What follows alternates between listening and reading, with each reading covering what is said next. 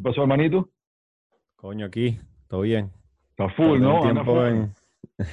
sí, marico, tardé un tiempo en reconectar la compu porque la... me la había llevado a casa de la vieja porque está de viaje, entonces necesitaba un espacio para chambear. Tuve que Oh, conectarme ahí.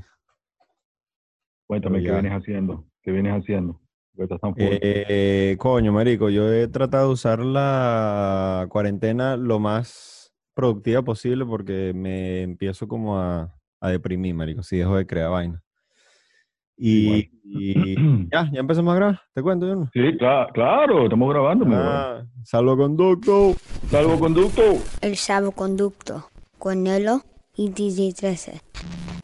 Coño, marico, cuando empezó la cuarentena en, en febrero, marzo, marzo, yo ya yo venía pro- eh, como que trabajando un proyecto como en la cabeza, marico. Sabes que uno siempre tiene ideas y las va cocinando y vaina.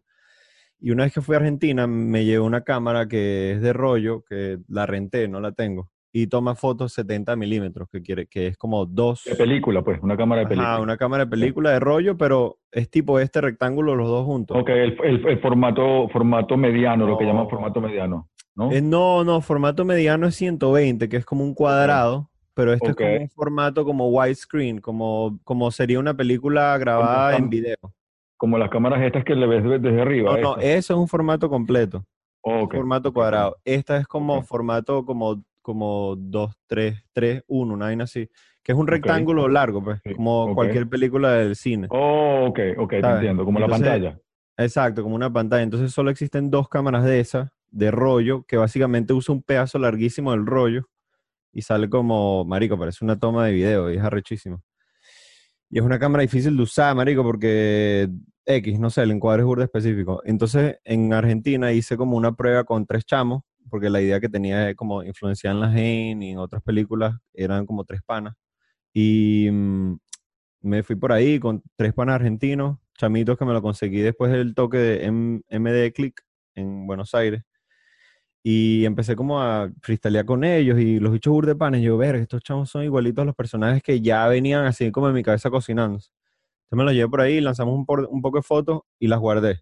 Y con eso, como visualmente el ejercicio que hice con ellos, me, me ayudó como a visualizar como que la narrativa que estaba buscando. Una historia, una historia. Ajá, una historia, como que verga, este chamo le pasa algo a un familiar, etcétera. Mm, entiendo. Marico, entonces guardé eso como en la cabeza y boom, lo dejé ahí.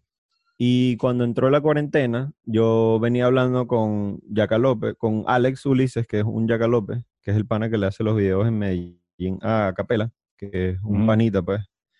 Y le dije como que, coño, marico, eh, tengo este concepto, porque él, él escribe bastante, pues él es como, le gusta desarrollar como diálogos, y es alguien con quien yo, yo he pensado como hacer un proyecto grande. Y le dije como que, pa, tengo este concepto, tengo todo en la cabeza, si logramos unirnos vamos a darle, que fuego. Entonces, en toda la cuarentena, y cada, no sé, dos días nos reunimos como cuatro o cinco horas, y le damos así tipo tarea, o sea. Mm, ok, Marico, y a, hacer, empezamos a hacer eso y llegó un momento en que teníamos como, eh, como el backbone de la vaina, como la estructura del concepto, ¿sabes? Ok. Y eso fue como en... Para- ya Perdón que te interrumpa, para un largo. Backbone para ajá, esto era como para Ok. una ficción, largometraje, Oh. ajá. Ok, correcto. Y bueno, al final fue un ejercicio, marico, era como que, bueno, vamos a ver qué pasa. Y cuando empezamos a hacer el salvoconducto, ¿te acuerdas que estaba en el estudio aquel? Que estaba como en una Sí. oficina chiquitica. Fue el primer sí, sí. episodio.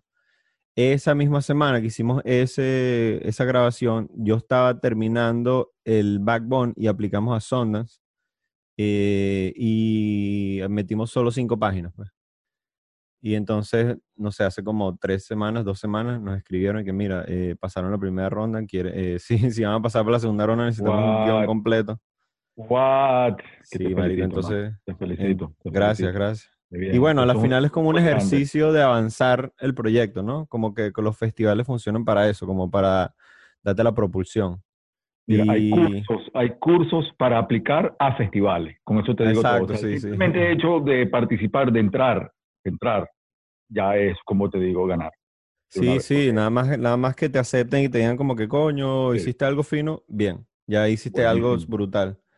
Y entonces, bueno, marico, entonces teníamos cinco días para escribir un guion completo. Entonces, Alex, yo eh, mi chica, que escribe también, pero ella escribe en inglés, pero había que meter el guion en inglés. Entonces Alex y yo escribimos el guion completo y él lo tradujo, bueno, lo traducimos y él lo corrigió todo en cinco días. O sea, le di, no sé, le dimos como 18 horas al día así enfocado. Entonces ahorita cuando, qué mierda, ya casi es- se acaba la semana, hay que hacer el salvoconducto. Entonces estaba, estaba como que en ese tren, pues, de enfoque. Claro, claro. No, y cuando tienes que estar eh, en- cumpliendo deadlines de- con, con, con esas aplicaciones, eso tiene todo un arte y una manera de, de, de- hacerlo, de, pre- de presentar las cosas y eso. Todo Como es de- cuidadísimo. Pero es, pero es arrechísimo porque es como, es una escuela, pues, te da como la Sundance. estructura. Sí, bueno, Es esa- a la Sundance. final es Sundance, pues. Simplemente tener ese sello ahí de como sea, de haber participado, lo que sea, es Exacto. ya una licencia que ayuda a que tu proyecto agarre mucho más alcance, agarre otros, otros ojos, otros los vean, agarre mucho más credibilidad, puedas conseguir más financiamiento, más serio. Exacto. Es una especie de sello que de, de ser Como certificado, ajá. certificado. Como que este tipo es serio. no, pero también. además que, además que es un festival increíble, es un festival increíble. que No, forma es uno de los mejores del mundo. Hay, mucha- hay muchísimo, la vibra que- en el pueblo, como es, este, lo fundó Robert Redford, si no me equivoco, creo que Creo que fue sí. que lo fundó. Creo que fue el fundador, si no me equivoco, y hay toda una vibra, hay muchos eh, muchos directores han, han- han salido de ahí. Sí, no, tú vas por ahí y te consigues cualquier cantidad de gente que trabaja en mil vainas.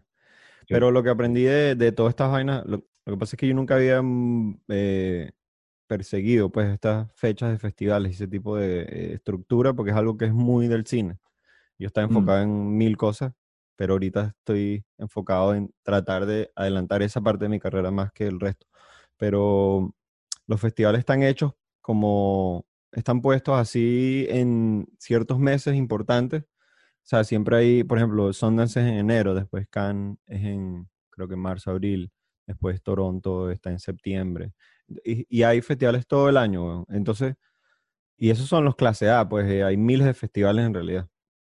Pero son ejercicios en los que tú puedes usar fechas claves para entregar algo y puedes entregar, entrar a un workshop de te ayudan a escribirlo, te dan un mentor o te ayudan a producirlo. Hay demasiada, demasiada ayuda ahí en los festivales como para no usarlo como para crecer el proyecto. Entonces es algo que, que cualquier cineasta o persona que le gusta el cine eh, sugiero muchísimo. Hasta mm, algo de actuación debe haber, pero yo no Ok, conozco. pero entonces, tuviste primero una idea a través de una serie de fotografías que hiciste incursionando por ahí en la calle en Buenos Sí. Aires, y como que tú mismo, como que a, a través de la fotografía, empezaste como a crear una narrativa en tu mente, un concepto, una idea.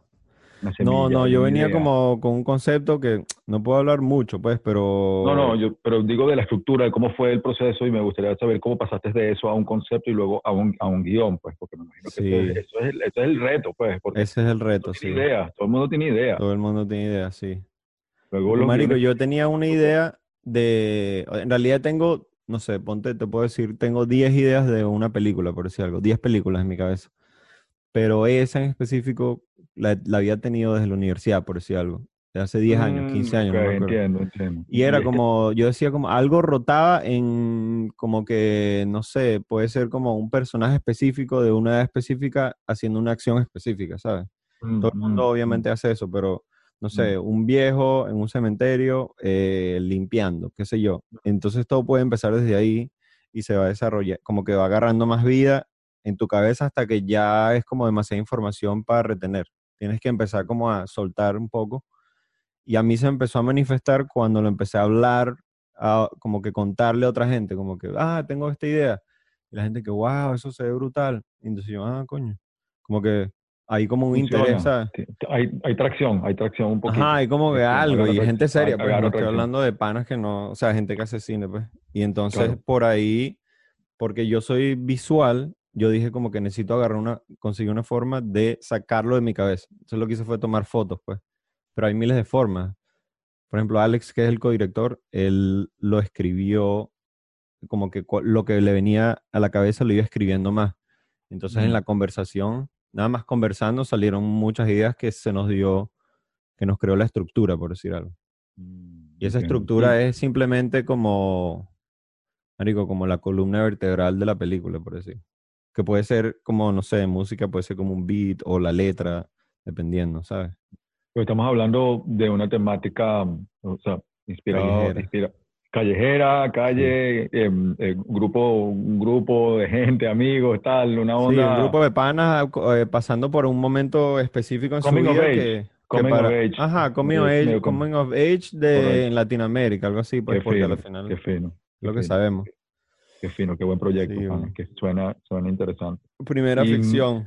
Primera vez que escribes un proyecto, que escribes un guion. Bueno, he escrito, no, he escrito guiones pequeños, que sí, Mundo de Piedra, de Cancerbero, cosas así, eh, o guiones para la universidad, o algunas cosas Correcto. que he hecho con Supa, he escrito para tener como la estructura y después de ahí como la foto, etcétera. Pero sí, un guion completo es primera vez que lo escribo, porque el documental que hice no fue un guion, fue como un documental. Eh, no, no hay guion. Es decir, No si, guion. si hubiera guion, estamos, bueno, no sé, de No repente puede haber en ciertos documentales, obviamente, claro que Mm. sí.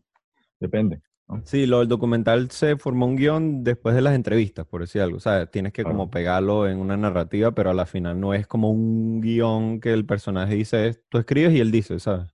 Claro, claro, claro. Pero claro. no, ese, tuviste que, ese, que agarrar algún curso, alguna formación de cómo estructurar, cómo hacer el arco, el arco de la, de la historia, Ah, de- ele- sí. elementos que entran, salen, tal, porque eso tiene como todo. Aquí lo tienen muy, aquí lo tienen totalmente Marico. figurado, cómo tiene que ser el personaje que entra, ta, ta, ta, ta, ta. Sí, No sí, no, bien, el... Soy ignorante, pero, pero sí. Creo que con tengo el idea. tiempo había hecho como una, como había como estado recaudando información sin darme cuenta. Eh, mientras más me adentraba en el cine, más aprendía. Y to- tomé un, o sea, la universidad te dan clases de escribir, clases de Mm. producción, pero bueno, eso fue en la universidad, marico, y ahí yo no, tampoco es que estaba prestando mucha atención. Hasta que de verdad lo tienes que hacer, eh, hay muchas herramientas en internet, sí. Hay un libro que... Yo, mm, Verga, lo tengo por ahí, no, lo, no me acuerdo el título. Pero ese es el. yo aplicaría una. Yo aplicaría una técnica nada más. ¿Cuál? Ver cualquier película de Quentin Tarantino y estudiar el guion de la película completamente de a cabeza. Ah, y bueno, enten- y entender, entender cómo hace para describir los personajes, cómo los personajes se describen a sí mismos con diálogos. O sea, creo que es el maestro, de verdad. Creo que es un maestro Sí. de que No, él nos de una influenció en varias conversación. escenas. Es más, le de hicimos un de- homage en la ¿Ah, sí? película. Hay una Ah, escena. bueno, bueno. Claro que sí, siempre. Es que yo creo que todos le debemos porque yo, hay una manera de, que, de convertir escenas cotidianas. Yo estoy seguro que esto también viene de otros di- directores de antes, pero como que Sí. él Él estudia lo muchísimo. lo- él, lo. Sí, él es un pastiche de muchas cosas, pero eso también tiene su, su valor, obviamente, Sí. porque él es una especie de curador también en ese sentido. Pero mm, la manera como convierte una situación cotidiana, una conversación en un carro sobre, sobre McDonald's, en algo Ah, sí. transcultural, algo que habla de, de las culturas, que habla de nosotros como seres humanos, es como que ya es otro nivel. Eh, en Kill Bill también, en, en, en, Sí, en sí. Jackie Brown, en Jackie Brown, este, toda la conversación que tiene, que tiene Samuel Jackson con, ah, con este pana, ya olvidé, su nombre, Sí, sí, no, pero Eh, yo estoy claro. eh, para convencerlo que se mete en la maleta del carro, este, Él es, Tucker, eh, Tarantino es uno de los, de los pioneros en, en eso, desarrollo de esos como que diálogos que, que casi que son de nada, pero avanzan la historia hacia un punto específico, ¿sabes? Y se Es que extiende y yo ni sí, qué coño, pero ¿por qué están hablando tanto de algo, ¿sabes? Pero- de las hamburguesas, qué sé sí. yo. Sabes que quizás la filosofía y todo el, el concepto va en, de una manera como que subversiva porque te lo presenta de manera cotidiana, sin, pre- sin pretensión. Ningún guion es como si estaba en el amanecer y tal. No, no, no. No. No, pero es, que eso es lo que le da el brillo a la real, película. Y, y en lo más sencillo, en las conversaciones más básicas, en, los, en, los, en las situaciones más cotidianas, es Exacto. donde desarrolla la verdadera, eh, ver- y eso como que está en lo sencillo, en lo, en lo que... No, eso es, eso es, marico, para mí Pues- eso es el cine, pues, como poner un personaje que tiene mucha personalidad eh, en una situación cotidiana. Ya de ahí te vas a identificar con ese personaje porque que hace un, no sé, un hitman, ah, con dos hitmen en un carro hablando de hamburguesas. Es como muy extraña la vaina, pero a la final es como cualquier persona, o sea, como que lo hace ver Hablan normal, hablando- ¿sabes? totalmente, hablando sobre la propina. Sobre, Sobre la propina. la. Exacto. Y eso lleva a todo, una, a todo un diálogo social y además que como que en, en es- esta primera escena, estamos hablando de Reservoir Dogs, 1992, si no me equivoco, que presenta a todas las cuerdas de criminales que están ahí sentados y te presenta cada uno con su perspectiva, eh, pero de una manera hablando de Madonna, Ah, sí, hablando de Like a Virgin. hablando de- o sí. sea, No, entonces él, que- por ejemplo, a él lo hemos estudiado burda. No es que nos metimos y buscamos, vamos a buscar el guion de Tarantino, pero el ser fan de Tarantino y ver como la evolución y como, no sé, por ejemplo, estábamos escribiendo y que, ¿te acuerdas de tal escena? Boom, nos encantó ese momento específico de cómo hizo eso. Entonces, eso es un ejemplo de cómo cerrar, qué sé yo, algo que el personaje necesita hacer. Entonces, las eh, influencias de otros directores grandísimos en nuestro trabajo eh, está en todas las partes de la película, pero como hay tantos y nosotros tenemos nuestra propia voz, se hace único, pues no, no a la final no estamos copiando a ninguno, sino nos estamos influenciando de cómo hacer ciertas cosas que ah, todavía no sabemos mucho, pues, porque lo vas viendo en el camino, totalmente. ¿sabes? lo vas agarrando en el camino y yo pienso que también te- hay un valor en como que en que el guion lleve las cosas a, a, a la tierra, o sea, como que como que nivele las cosas, como por ejemplo a la, a la, a la- a la parte realista. En, en- en las películas de, de Tarantino los tipos van al baño, eh, ¿sabes? Exacto. Eh, Hacen cosas del café, hacen cosas que son como que cuando Sí, uno está haciendo una película, uno no piensa en eso, uno, bueno, le dijo tal cosa y luego se fueron, o sea, no piensa como que en detalles que son reales, que son Sí. parte de la cotidianidad humana, que ahí es donde puedes desarrollar una cantidad de, de elementos e ideas. Entonces, como que esos pequeños detalles que te enganchan con la realidad en los guiones a veces se pierde porque uno está metido en como, bueno, y le dijo y sin tal, y Ajá, una exacto. nota. Y es bueno siempre traerlos a la tierra por donde, por donde la gente también se en- entiende y se identifica. Es Eh, arrechísimo porque el- mientras más cotidiano y más pequeño sea el problema, quizás hasta más fácil de digerir para la persona que está viendo la película. Entonces, pero tiene que ser algo que avance la historia también, ¿sabes? Si Claro. el personaje es alguien que, no sé, toma café todos los días a las 8 de la mañana y le gusta el café sin azúcar, sin leche, no sé qué vaina, en una taza específica. Es como, mierda, te das cuenta que el personaje es una persona que necesita tener la rutina siempre, que sin la rutina no se siente normal. Entonces ya por ahí ves como que, verga, este tipo es, quizás tiene algunas vainas ahí de medio loco, entonces quizás siempre pone la pistola en el mismo sitio, ¿entiendes? Como que puedes detalles. desarrollarle la personalidad a quien sea, weón. Claro, Y totalmente. ellos empiezan a tomar vida, que es lo más raro. Empiezan Eso nos dimos cuenta, como y- al y- principio del y- guion, los personajes estaban como fresquitos, pues, pero al finalizando, como que mierda, estos bichos están como que reviviendo y son ya es casi que un pana, ¿sabes? ¿Te imaginas? Como Claro, que y-. Y luego, luego llega el actor y, y agarra esa idea y to- toma ese personaje y, y- y Ah, te no, presenta también. Eso, eso es lo interesante, que el actor viene y, y empieza a mirar, pero el tipo maneja así, camina así de esta manera y empiezan a, a desarrollar eso. Y ese proceso evolutivo del personaje es maravilloso, pues, vivirlo y Increíble. el proceso desde que lo crean o cuando lo- Increíble. cuando Yo cuando, cuando vea, no sé, a un actor arrechísimo haciendo el personaje que vino de mi cabeza y la de Alex, ya es como mierda. ¿sabes? No, es conmovedor, sí, es conmovedor. Y, y estás haciendo arte con todas esas ideas. Ya, ya el arte ha tomado eh, eh, figura de una persona humana que está haciendo lo que tú escribiste y está creando una escena y viene un carro coleándote en la esquina. Todo es parte de el una, vestuario. es una, es un proceso, un proceso creativo multidisciplinario, este, súper, súper gratificante. Es gratificante y es como, o sea, lo difícil de lograrlo lo hace más gratificante todavía. Que una película se puede hacer y después se vende, después se haga en Netflix, etcétera. Y todo vino así de un concepto, hace que sea como una vaina casi que imposible de lograr, marico. Y entonces Sí. cuando ves todo así finalizado, te quedas y que mierda. No lo quiero Totalmente. hacer otra vez, pero mentira.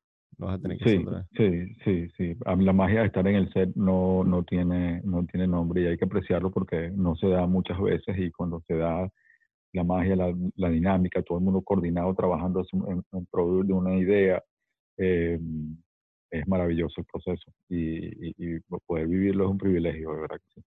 Sí, yo no puedo esperar a, sí, a tener un budget decente ahí para hacer la peli. De verdad que No, imagínate, y además que no solamente eso, sino que lo que estás escribiendo, lo que estás creando, tienes que crearlo también con una con una capacidad de, de no, no quiero decir de vencimiento, sino que puedas escribir algo que pueda, pero porque esto no es que lo escribes y va a salir la película en dos meses.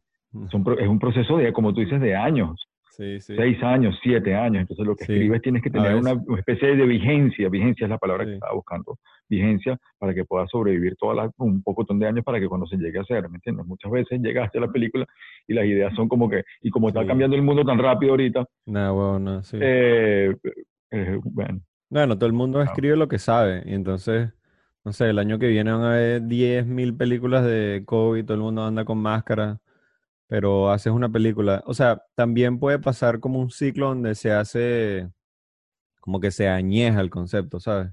Como que en 20 años hacer una película de COVID quizás es más eficiente que hacer una película el año que viene, ¿sabes? a- actuar con máscara va a ser como mucho más fácil. Sí, también. Puro voiceover. Pura seña. El actor llega al set así, el actor llega al set y llega con su máscara y el director dice que van. Marico, es Entonces, demasiado extraño como todas esas cosas que están pasando así como... ¿No has visto la NBA cuando entrevistan a los jugadores Sí, como a seis, extraño, seis, muy pie- extraño. seis pies así de distancia? yo estaba comprando café esta mañana y de repente me fijo y había como gente en el, en el local y de repente me fijo y eran, todos éramos bandidos haciendo cola, o sea, todos teníamos, todos, era una, visualmente era como atraco. que, pues, eh, visualmente era como que, wow, qué época, ¿no? Estamos todos, extraño. todo el mundo tapado la cara, todo el mundo. Yo la otra vez como- fui a una tienda y se me olvidó la máscara y me puse como un suéter, así como, ¿sabes? Tapándome la... Y tenía una gorra y yo decía, mierda, yo hago esta vaina eh, hace un año y olvídate. brother, no, que va. Extraño. Tengo un pana que eh, el bicho es un poquito, no sé, siempre anda metido en problemas, pero él dice que si creen que ahorita el verano aquí estuvo raro, con la gente caminando con la máscara, em- espérense a, a que llegue el invierno y todo el mundo ande con un hoodie y una máscara y nadie sepa reconocer y sepa quién es quién. Ah, eh, sí, no- Porque el invierno fácil. aquí se pone más peligroso. Claro, claro, claro, no está fácil, no está fácil, no está fácil Mira, para nada. ¿y cómo ha estado la vaina por allá? ¿Qué tal el clima en LA? Por aquí, chamo, hoy ha sido el día 107, bro. Ahorita, Mierda. ¿Cuánto es eso en 107. No, Celsius? no, no sé. Como treinta y pico. Como que 100, es como 90 y algo, ¿no? Pepe Sol, Pepe Sol. eh, ¿sabes lo que es? Es burda caliente. Y es el día más caliente de todos hoy. Afuera está heavy, bro. Mamá. Y eso que anteayer pues, habíamos vuelto al clima regular de Los Ángeles, que es un poco más cálido.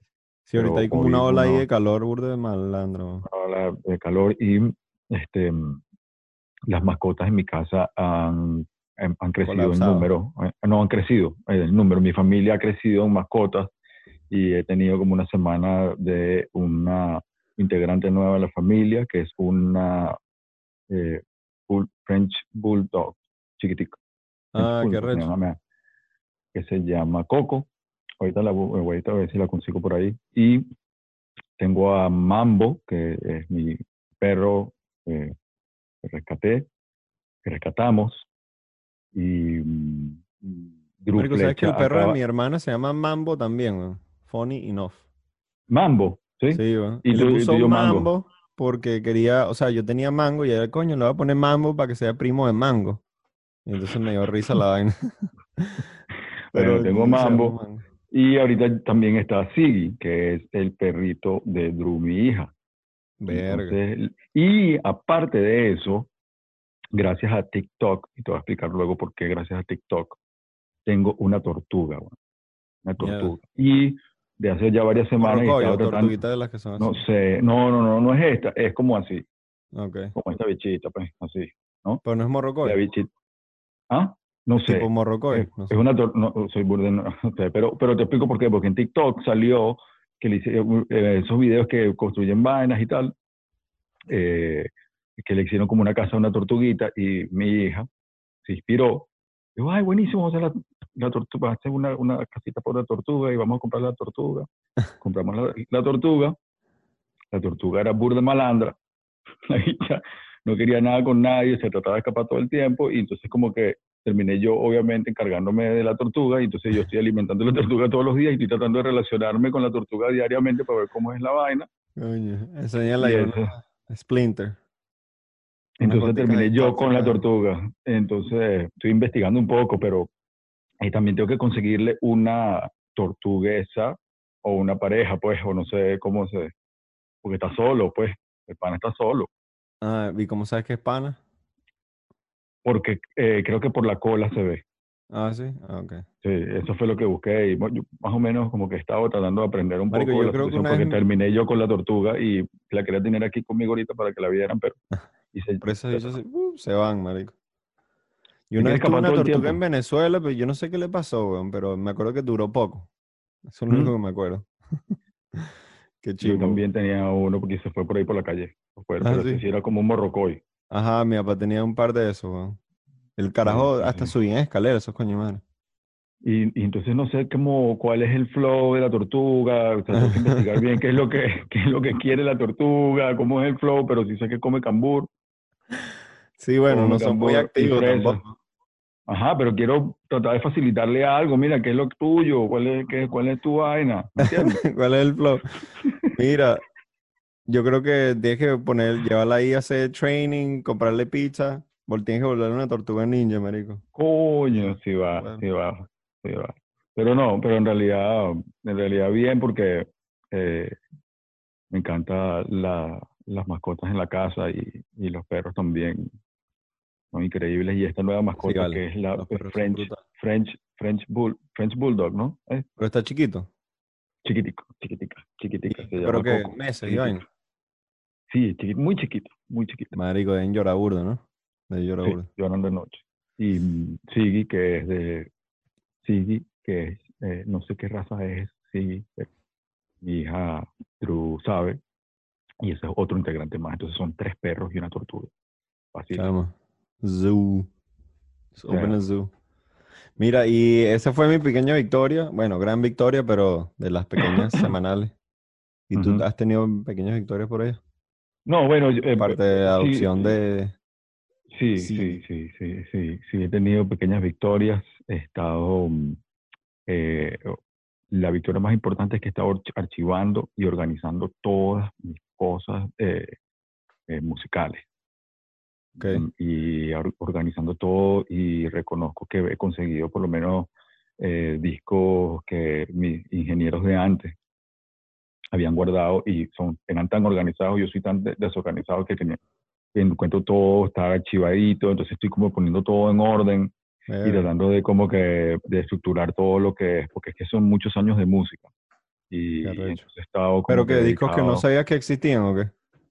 O sea, discos, eh, eh, canciones, remixes, este, archivos, eh, stems Wow. para canciones, este, eh, de todo, de todas así las de, ¿de épocas. quién? Mira, de los panas. de los, no- de los 90, del principio del 2000, luego de la segunda mitad del 2000, luego de los 10, En stems y todo.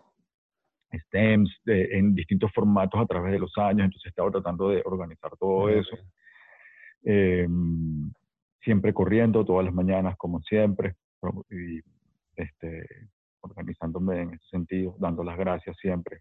Quería siempre decir eso, que importante como que levantarse y dar las gracias de una vez, siempre, por Claro. lo menos cuatro o cinco veces al día. man.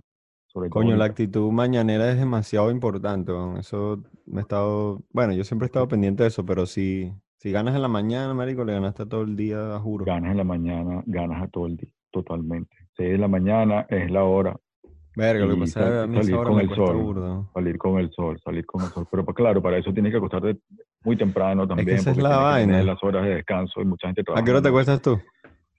Yo me acuesto temprano, eh, 10. diez, y me- diez y media media. máximo. Marico, es que a las Pero 10 y media yo todavía estoy... Pero a un, cuarto para las a a un cuarto para las seis, cinco a veces, este, ya activo, activo. Y disfruto esas horas de la mañana. Creo que esa, eso es también parte de las pequeñas victorias. Creo que en esas horas de la mañana eh, las cosas se crean con una magia y una facilidad que no, no puedes lograr em, durante el resto del día. No sé por qué. Mm, Y eh, eh, a- aprender a aprovechar esas horas primeras de tranquilidad, donde seguramente no es el teléfono no está sonando, es como que ujú. súper creativa. Dicen muchos que para escribir a esa hora es, es- es muy, muy, muy importante. Y, y las pequeñas victorias también, aparte, toda la gente que tenga sus mascotas y que haya salvado mascotas de la calle también. Eh, siempre un saludo para ellos, porque he estado rodeado de mis mascotas y han traído tanta felicidad a mi familia que de verdad un aplauso para todos todos aquellos que cuidan y tienen a sus mascotas también. Coño, ahorita hay mucha gente que, sí, o sea, shout out to them. Mira, hay mucha gente que está adoptando perros y vaina ahorita porque, coño, está difícil la vaina solo, sin actividad. Totalmente, La totalmente. compañía de un animal es, coño, crucial, ¿no? Sí, sí, sí. A mí al principio eh, volver a tener perro, porque yo tuve perro hace muchos años, como hasta el 2006. Y mm, En Caracas. sí, en Caracas, una perra que fue importantísima para mí. Toda la corte la conocía, todo eh, San- se llamaba Santa. Todo el mundo la conocía de la movida, pues en esa época. Y volver a tener perro fue como duro, pero, pero cuando mi familia rescató a Mambo, ya luego al principio fue como que además se parecía mucho a Santa. Y, pero luego la, wow, después fue, tenemos una relación como panas. ¿Qué le pasó a, ¿cómo se llamaba? Santa. Santa, Santa era, estaba todos los conciertos, en todas partes, en todo, siempre estaba conmigo, este, Eh, sí, Pero falleció. pero de- de, viejita, ya, sí. Ah, bueno, pero eso es un buen ciclo. Sí, sí, sí, pero igual, igual es un tan intenso. Sí, sí, sí, sí lo es, sí lo es. Yo tenía un dálmata y también falleció y cuando adopté a Mango era como miércoles, como otro ciclo, marico. Pero, pero un perro es lo mejor. Especialmente si tomas el tiempo de entrenarlo bien. Coño, es senda compañía. ¿no? Sí, totalmente, totalmente. Y una pregunta, eh, re- regresando un poco a lo que estabas hablando de Sundance, ¿cómo, o sea, para los que estoy seguro muchos quieren saber, ¿cómo, cómo aplicaste? ¿Cómo fue? ¿Cómo pueden aplicar otros que tengan una idea también parecida? ¿Cómo, cómo, cómo es, Marico, cómo primero llegar a ponerse enfrente de la puerta de Sundance? Esa, ¿Cuál es la fecha? ¿Cuáles son las fechas? ¿Cuáles son las... La, la- que- Sundance que- y la- todos los festivales del mundo, la mayoría eh, quieren talentos nuevos. Entonces, ellos, las aplicaciones están abiertas para todo el mundo. Para aplicar tienes que pagar, obviamente, pero no es tanto, marico. O sea, no, no sé, yo pagué para la aplicación 40 dólares, por decir algo. Y te dan requerimientos que tienes que cumplir y ya, como que el peor es que mientras más arrecho el festival, te, te- vas a medir con gente mucho más talentosa que tú, siempre. O sea, yo ahí quizás era, no sé, weón, de mil, era uno de los últimos en cuestiones de experiencia, quizás, ¿sabes? Mm. Pero, pero a la final es como qué única, qué tan única es tu historia, eh, qué tan conectado estás con tu historia. No necesariamente siempre tienes que tener el nivel de, mm, como de tecnicidad en los guiones, ¿sabes? No tiene que quedar perfecto, por decir algo. Si la vaina está ahí hecho y se lee bien y se entiende el concepto, marico, vas a quedar a juro. No, o por lo menos a quedar uno de los finalistas, pues. Y si no quedas en Sundance, que quizás hay posibilidad de que pase, weón, eh, avanzaste el proyecto y ya, buscas un festival un poco más pequeño y simplemente los festivales están ahí, como decía antes, como para eh, empujar el proyecto, ¿sabes? Y, de- y Mm. quizás de Sundance consigues una conexión o algo así, pues. Qué bien, coño, qué bien. Ah. Co- Coño, tenemos ¿Quién alguna- bajó? alguien- no. ¡Oh, shit! Oh my God, es Chuchu. ¿Qué pasó? Chuchu. Está Chuchu Bermudas aquí en el salvoconducto. Bienvenido, directamente conectado de Chile, Santiago de Chile. Conexión California-Chile. Bienvenido. Bienvenido, bien. hermano. Todo bien. Qué fino, Sí, sí, weón. sí. Háblame. ¿Cómo vas, hermano? ¿Cómo estás? Coño, bien, bien contento, weón. Como, literalmente como chamito con juguete nuevo, porque mira lo que me acaba de llegar. Ah. Oh, Oh, yes, por supuesto que sí, por supuesto que sí, por supuesto que sí. Con eso, Y justo me acaba de llegar hace como 15 minutos y la estaba recibiendo, tal. un traductor, un, un traductor de ideas, un puente de ideas. Sí. ¿Qué más, hermano? Bienvenido. Coño, gracias, weón. ¿Qué tal? ¿Qué tal ustedes? ¿Qué están hablando? Cuéntenme. ¿De qué estamos hablando, Nelo? Coño, eh, le estaba contando a 13 que eh, acaba de terminar un guion, marico, mi primer guion ficción, escribirlo, y lo metimos ahí a Sundance y a ver qué coño, a ver si quedamos en eso. Así que prepárate. Así que prepárate, a Prepárate, tu- sí, sí. prepárate, brother. Bien. casting. Pero, sería increíble. Pero es un personaje, es un personaje un pelo comprometedor, no te queremos, o sea, no, no queremos que te asustes, men. No, no, no, ahí ya te- No pero, marico, Chuchu estaba para... Contigo está para ser un personaje único y todo, perro. Hay que escribir un guion, que escribir algo. Mira, ¿dónde estás ahí, weón? ¿Ese es tu estudio? Sí, weón, este es un espacito eh, que me, me arrendé en la misma casa donde Pedro Laprea tiene su estudio, que hay como salas de ensayo, y me arrendé este para mí, para, ¿sabes? Para mí, Para pa' mi meterle. Mierda. Qué arrecho. Tener un, tener un espacio increíble. Eso acelera el proceso. O sea, yo en mi casa antes, eh, antes de la pandemia vivía en una casa un poquito grandecita, tenía varias piezas y estaba cómodo, pero por la pandemia tuve que recortar presupuesto y me mudé para un espacio chiquitico y estuvo bien mientras estaba encerrado, pero bueno, ya ahorita necesito Ya. mi espacio creativo completo y, y bueno, esta fue la solución y estoy contento como nunca, porque tampoco es como lo mismo tener un cuarto en tu casa donde te encierras que un espacio afuera al que tienes que ir a, a dedicarle todo, ¿sabes? Nadie te Claro. interrumpe. Sí, totalmente, totalmente. Y ahí- entonces ahí despacha. Sí, en eso estamos, pues también agarrándole el, gusto. Tengo apenas tres semanas aquí. No Ah, tengo oficina, pero aquí despacho.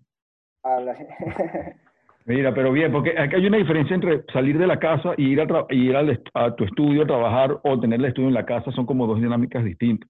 Sí. Sí, total.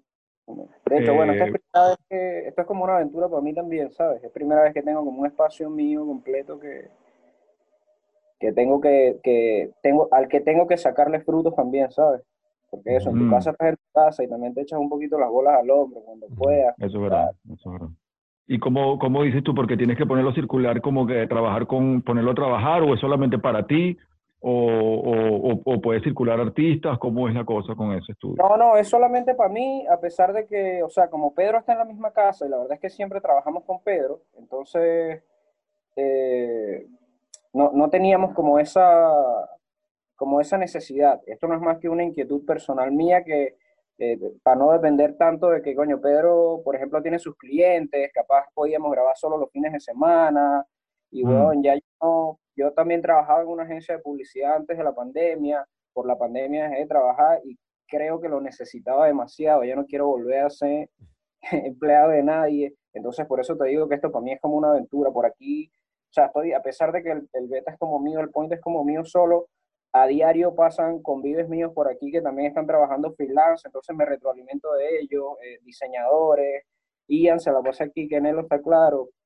eh, Ro, eh, Nelson, Nelsvik, eh, un montón de allá, allá en Chile hay un combo de creativos arrechos. Sí, sí, sí, un combo de hermanos venezolanos que está por aquí. Estamos siempre compartiendo y la verdad es que, bueno, dos, tres veces a la semana cualquiera me queda aquí y me ven en mi proceso creativo. Yo los veo a ellos, compartimos ideas, tal. Y estás usando el espacio como eh, para la música y para los visuales, eh, para Sí, todo, pues. sí. Para la música y para los visuales. Ahorita te- estoy chambeando un proyecto de podcast con, pero detrás de, de- de la vaina. Soy como el, el, el editor, eh, pero también tengo como una participación creativa dentro del podcast, como que al fin. eh, Es que no puedo revelar mucho porque lo tengo prohibido. Tranquilo, tranquilo, tranquilo, tranquilo. Tranquilo, tranquilo. Estás, en una, pues, estás en una, estás en una. Sí, sí, entonces creo que necesitaba este point para Claro. eso, pues. Qué brutal, ¿no? Pero, pero también, también editas, también, o trabajas audiovisual. ¿Qué Sí, parte del audiovisual trabajas un bien? monstruo en los visuales, marico. Sí, mano, yo soy, o sea, de, de profesión comunicador audiovisual, pues estudié eso en la universidad y eso me ha ayudado muchísimo en mi carrera como, como artista. Y yo he tenido la oportunidad de ayudar a un montón de gente también. Yo he editado vainas que he grabado en él o videos del Mm. Dojo, yo no sé, de Real, de, un montón de gente. ¿no? Sí, Mm. Este marico Chuchu, coño, tiene un burda de talento, en la parte audiovisual. Yo no sabía, marico, que tú, tú hacías audiovisual hasta después. Y como que asumí, pues, porque veía varios proyectos y como que veía tu nombre. y Yo, ah, coño, seguro ayudó más en la postproducción, no sé. Sí, sí, después uno de los muchachos me dijo, pero me imagino que eres, formas parte del proceso creativo donde quieras, pues. Bueno, y me encanta igual, pues, ¿me entiendes? Por ejemplo, aquí mi rol en la agencia de publicidad aquí no era como editor, sino como animador, a pesar de que nunca, Mira. nunca fui animador al 100, pero bueno, como que conseguí la chamba y, y tuve que pulirme un poco, pero igual le agarré el ritmo rápido. Ian me ayudó caleta, Ian arrecho. Eh, y bueno, aprendí burda, eso me ha servido a mí también un montón. a pe- a- Claro. Antes de eso, solo editaba y, y me lo tipeaba, pero he dirigido un par de cosas, pero no me lo vacilo tanto. Siento que es Mm, una es como mucha responsabilidad presión esa mierda. Y, y aparte, o sea, las dos cositas que entre comillas he dirigido son vainas súper improvisadas, ¿sabes? Ya, ya. Mira, esta cámara y me voy mañana, ¿me puedes hacer un video? De bola, de bola. Bueno, pero eso Claro. fluye. Marico, pero la, la, la experiencia que te da como una agencia, como rapero, por ejemplo, eso es invaluable, ¿no? ¿No? Sí, bueno, sí, porque aprendes un poquito de cómo funciona, o sea, de todo lo que hay detrás, por ejemplo, de, de un lanzamiento, aunque no sea musical, ¿me entiendes? Mm. Cuando tú quieres sacar un producto, quieres, no sé, lanzar una campaña de algo, bueno, el trabajo es creativo detrás es grande, gigante, de hecho, Ujú. sobre todo si es una vaina que va a salir en televisión o, o lo que Mm. sea. Eh, y obviamente tú comparas eso con lo que tú estás haciendo, solo Claro. que la, la diferencia es que básicamente ellos tienen todos los recursos del mundo para tener un Sí. equipo creativo detrás y uno, Claro. uno bueno, Claro. ¿sabes? Uno con los panos. Claro. Pero sí, Bueno, y- aprendí demasiado. Editar es como que está tan basado en el ritmo también, igual Sí, que, todo- que el rap. O sea, editar es ritmo, tener ritmo total. Sí, Y como estábamos- cuando estábamos hablando de lo de guion y la fortaleza del guion, verga, la fortaleza del editing, pana, es demasiado importante, Sí. brother. Claro. Y se ve, se ve, pana. Y si hay eh, guion con editing también bueno al mismo tiempo, ahí eso es el... No, una bomba, Bueno, ahora- Una peli la puede cagar en la edición, 100%. Sí, totalmente. Por eso es que muchos directores, muchos directores buenos siempre están involucrados en la, en la edición de alguna manera u otra, que, Sí. bueno, de los, que- de los pocos que yo... Sí, sí, por lo Oh. menos o se sientan ahí cuando no conocen al editor o tienen un editor de confianza que ya conoce el ritmo, que por lo menos maneja los códigos del director, que ya es como que, bueno, dale, llévate la película, esto es lo que quiero, lo mandan. pues. Pero sí, por Sí. lo general, yo, marico, jamás me sentaré y que, dale, ve a editar esto, ni de vaina, marico. Me pondría encima, así, demasiado fastidioso. Mm, Es más, me pasó como que le estaba diciendo a 13 que ahorita estoy terminando como un documental y tuvimos, nosotros hicimos la edición de, principal, pues, lo que creó como la estructura. Y después ya era como que, bueno, ya llegaron hasta aquí, no son editores profesionales, vamos a conseguir uno que los termine de llevar al final, pues. Marico, los primeros tres editores era y que uno hacía unas vainas así tipo, no sé, marico, documentales de los 90, ¿sabes? Como Freeze Brain y puf, vainas así burda chimbas. Y yo, no, vale, marico, este no es, marico. Y pum, despedido. next. Y después entró una dicha como que queriendo así cambiar toda la estructura. Y yo, no, next. marico. Y al final Wow. entró un pana que ni siquiera hablaba español, pero había editado unas vainas como para NFL y vainas. Y el bicho entendía como que ritmos, marico. Y Mm, entendía como es. de hip hop. Y yo, coño, marico, yo vengo del hip hop totalmente. todo tiene que ser un ritmo, Totalmente. ¿sabes? Y ahí fluyó. Totalmente. ¡fum! Y ahí sí, ya un momento lo dejé solo. Y pum, la vaina se terminó rechísimo. Bueno, Eso bueno, es a mí me como... pasa con este proceso de, de editar otras cosas que no sean un video de rap, eh, que obviamente, o sea, lo hice, pero que es en la universidad, y ya de ahí para adelante todo lo que he trabajado son videos papanas y vainas, y como que me costó, porque estoy acostumbrado a eso, al ritmo, a la caja, a marico. hacer la con la batería, o con, y, y- y con algo Estabas perdido, estaba- estabas Yo- perdido sin marca. Estaba como que, ¿y aquí dónde corto? ¿Dónde- Estaba buscando la caja, estaba buscando el boom bap por algún lado, el boom bap que te guíe. pues. Es verdad, es verdad, es verdad, correcto, es verdad.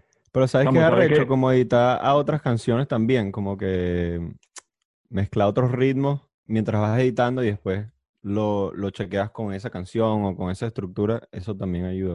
Bueno, por lo ¿Cómo menos así? ¿Cómo, cómo, cómo así? Estás mezclando el proyecto y pones otra música que no es la del proyecto. Marico, por ejemplo, no sé, a mí me ha pasado que...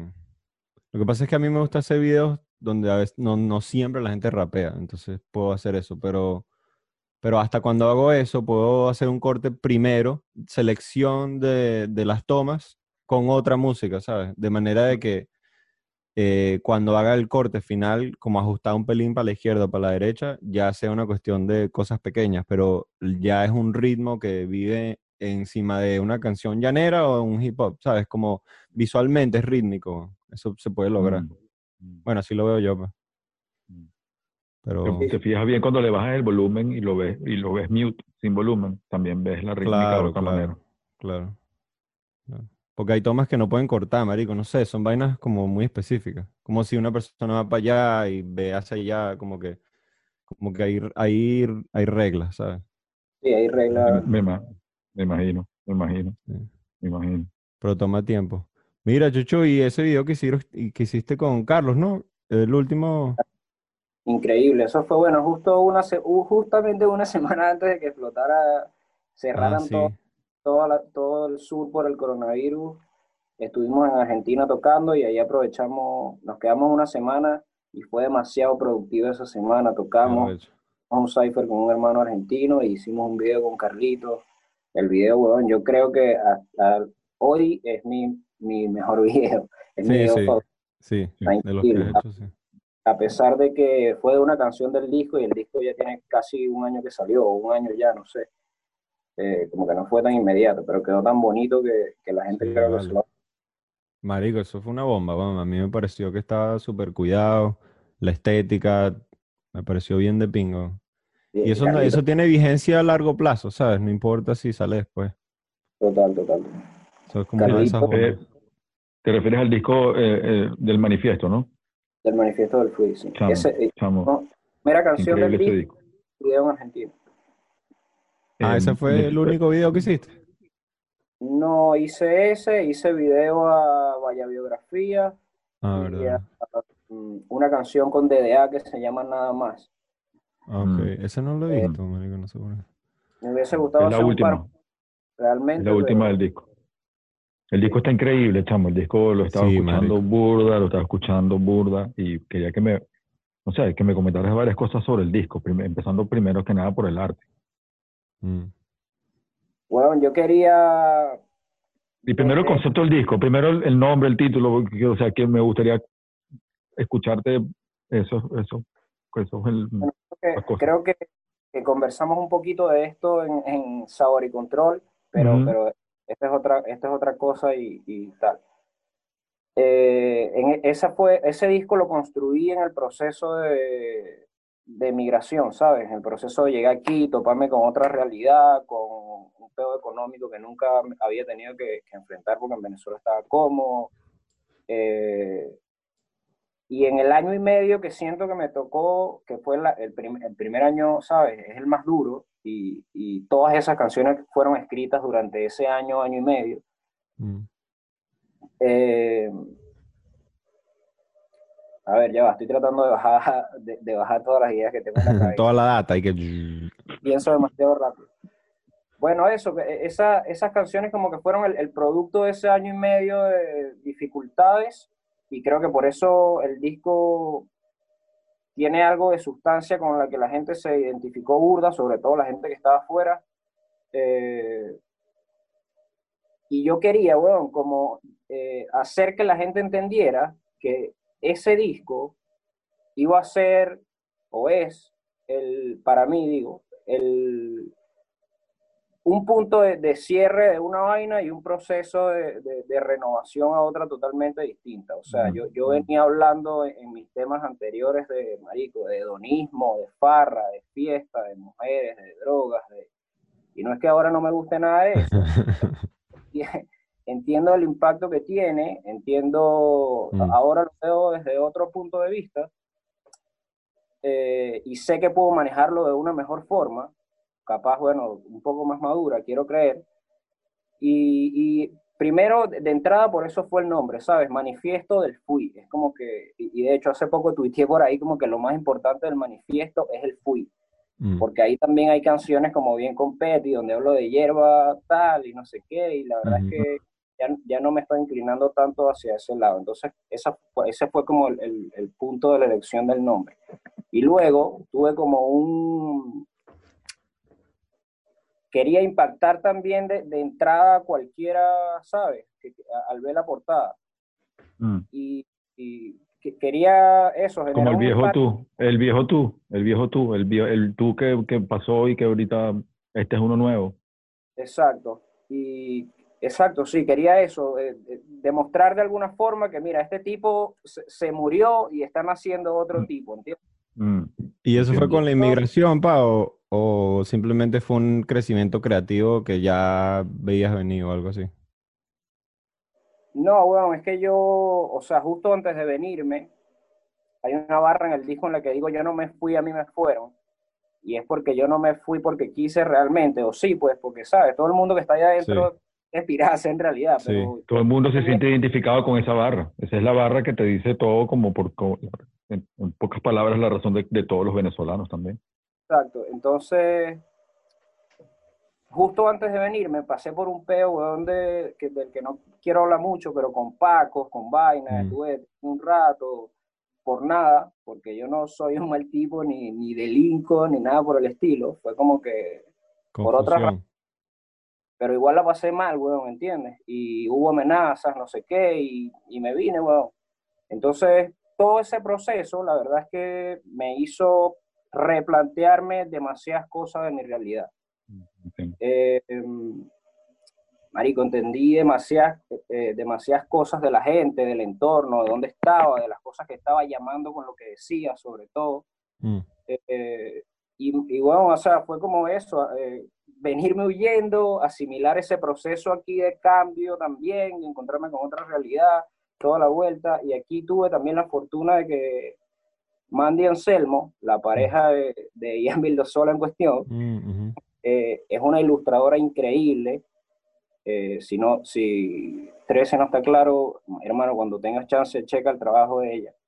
Y cualquier persona aquí que, que esté escuchando también que cheque el trabajo de Mandy, porque es increíble, tiene un talento increíble. Y me llama mucho la atención de su trabajo, eh, que por alguna razón le gusta como, es, mu- es- es estéticamente hermoso su trabajo, pero retrata o ilustra que si animalitos muertos, entonces es como una- un cuadro demasiado hermoso, pero es un animalito muerto. Y algo así era lo que yo estaba buscando, ¿entiendes? Y, y Mandy me dijo, o sea, le- creo que le transmití mi deseo de que fuese impactante y Mandy me dijo, pues matémote a ti, vamos a matarte y, y ya, hicimos como una foto, ella... Ella y- trabajó en eso. ella trabajó en una foto, Increíble. y bueno, todo increíble. Eh, de hecho, no me, me impactó tanto, weón, cuando lo vi la primera vez que no sabía si, si estaba bien o si estaba mal, ¿sabes? Porque era Exacto, yo sí, te entiendo. Claro, claro. Gente, ¿entiendes? Es delicado, es delicado.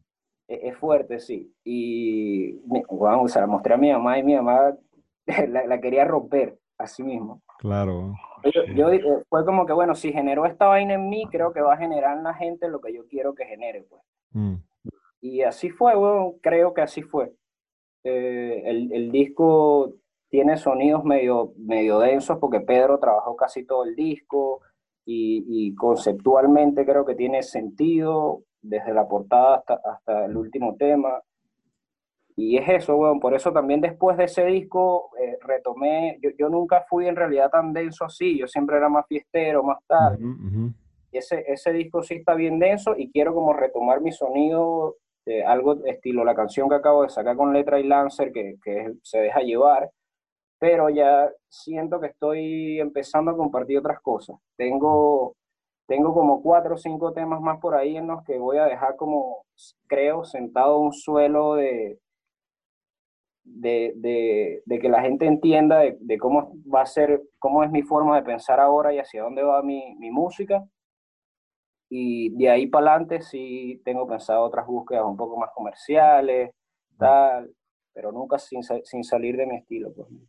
Y eres padre también, eso también me imagino que habrá cambio, marca el cambio también, ¿no? Au- Aunque, aunque, por ejemplo, como, como una semana antes de que saliera el disco fue que yo me enteré que, que mi jeva estaba embarazada, pues, y fue como que tuvimos la Wow. noticia. Wow, imagínate. De hecho, hay una barra en el disco también donde, no recuerdo literalmente lo que, a- así digo, por los hijos en salud, estoy brindando como por todo, y digo por los hijos que no sé si puedo tener, pero cuando salió el disco ya, ya sabía que sí podía, pues. Entonces, Imagínate. eso. Sí, sí, eso, o sea, Un ciclo, ¿no? proceso de cambio, creo, mental que había en mí, en ese disco, no tiene nada que ver con la paternidad.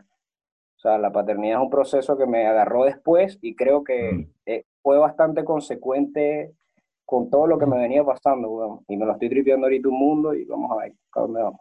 Qué bien. Wow. Te Y felicito, como te felicito. inmigrante, creativo, padre, imagínate, ahí tienes un montón de obstáculos Sí. gigantes, weón. Inspiraciones, inspiraciones. Y, Y inspiraciones, y- exacto. y motivaciones, motivaciones también para mejorar cada vez. Cuando, cuando, o sea, hay un rap súper maduro en esos discos, dem- demasiado, una, un, un rap, una lírica demasiado ma- madura, evolucionada. ¿Siempre, siempre rapeaste así de chamo o fue algo que fuiste construyendo con el tiempo? ¿O esto es una vaina como que es un, o sea, siempre estabas eh, conectado a ese nivel? Es mi pregunta.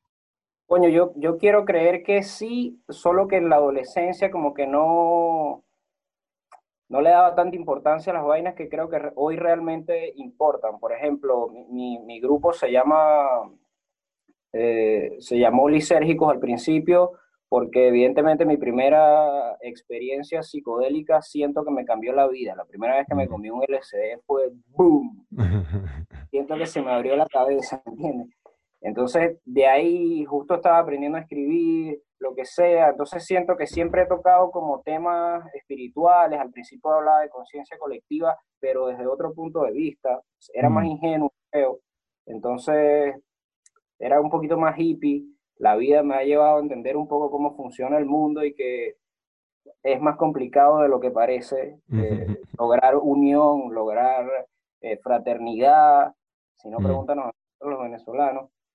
Eh, y bueno, bueno, eso, por ahí he ido. Pues. Pero me refiero, me refiero Pero más la a- estructura yo creo a- que a siempre la ha técnica, tenido, marico, A la sí. técnica de rapero, técnica, no el contenido, porque el contenido obviamente uno va, uno va evolucionando, ¿me entiendes? Pero eh, el rap, la técnica Sí, el rap como flow, marico, tu flow es demasiado único. Ese flow siempre ha estado ahí para mí. Yo creo sea, que sí, creo que sí, siempre lo he hecho de, la misma forma, solo que sí creo que he ido cambiando cosas, como que al principio era como más narrativo, ¿sabes? Como que me gustaban los beats lentos para yo poder decir muchas palabras antes de la Mm. rima y echarte como una historia. Mm. Mm, Ahora me gusta probablemente una vaina más rápida y escribir líneas cortas, barrita, barrita, barrita, barrita, ¿me entiendes? Mm. Ok, ok, ok, te entiendo, te entiendo. Yo siempre, aunque sea barrita, barrita, barrita, trato de que, que tú no sientas esa, como, como esa rima, ¿entiendes? Por ejemplo, mantenerse presente, prioridad urgente, disfrutarlo con tu gente, lo único importante. Ahí te cambié, ¿me entiendes? Ahí te metí Mm, una, uf, una Uf, eso increíble. consonante, una asonante. Sé constantes tus pasiones, que te lo dice este, que se convirtió en lo que quería ser de grande. Dos consonantes más que van con las tres consonantes de arriba y luego asonante con asonante. Pero tú Esto, no pero sé, esto, esto, Fue- esto es pensa- fue esto es pensado, es estructurado, esto, esto es cómo, cómo llegas Sí, a ¿cómo esto. sacaste eso? Porque eso no, en Venezuela muy poca gente creo que hace ese tipo de estilo, ¿no?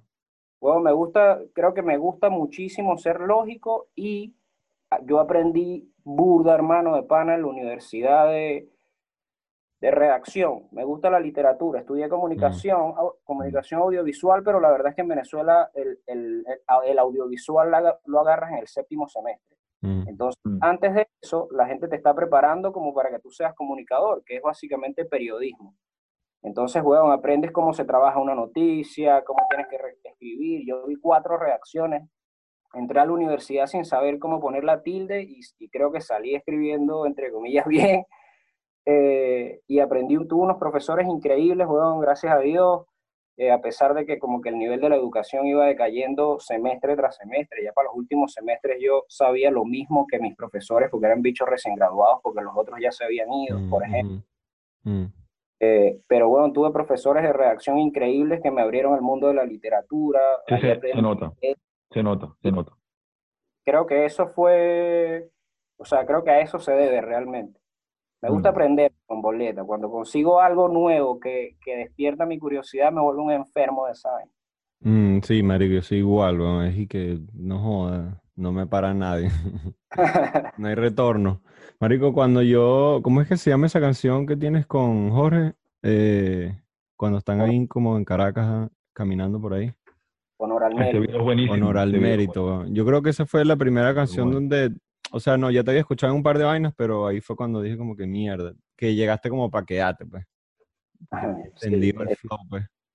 fue como la Sí. primera vaina tuvo un poquito de, de repercusión seria, creo yo, y, y, me lo vacilé burda porque fue burda de genuino. Ese video lo hicimos, ahí dice, Sí, cuando empieza, Sí, hicimos en dos horas con un iPhone 5, que era como el iPhone 11 de ese momento, sí, sí. pero hoy es un iPhone 5 para que entiendas las herramientas.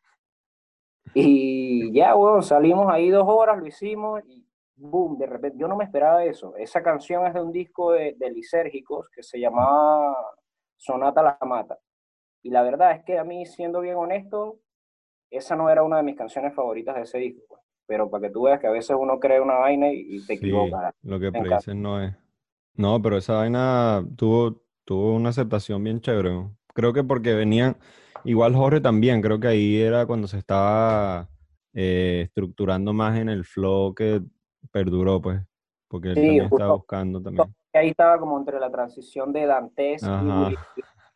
Sí, era El Dante's, sí, marico. ¿Y qué te iba a decir? Y bueno, eso, ese video es clásico, marico, de, de Resuelve, pues. Un Resuelve video venezolano.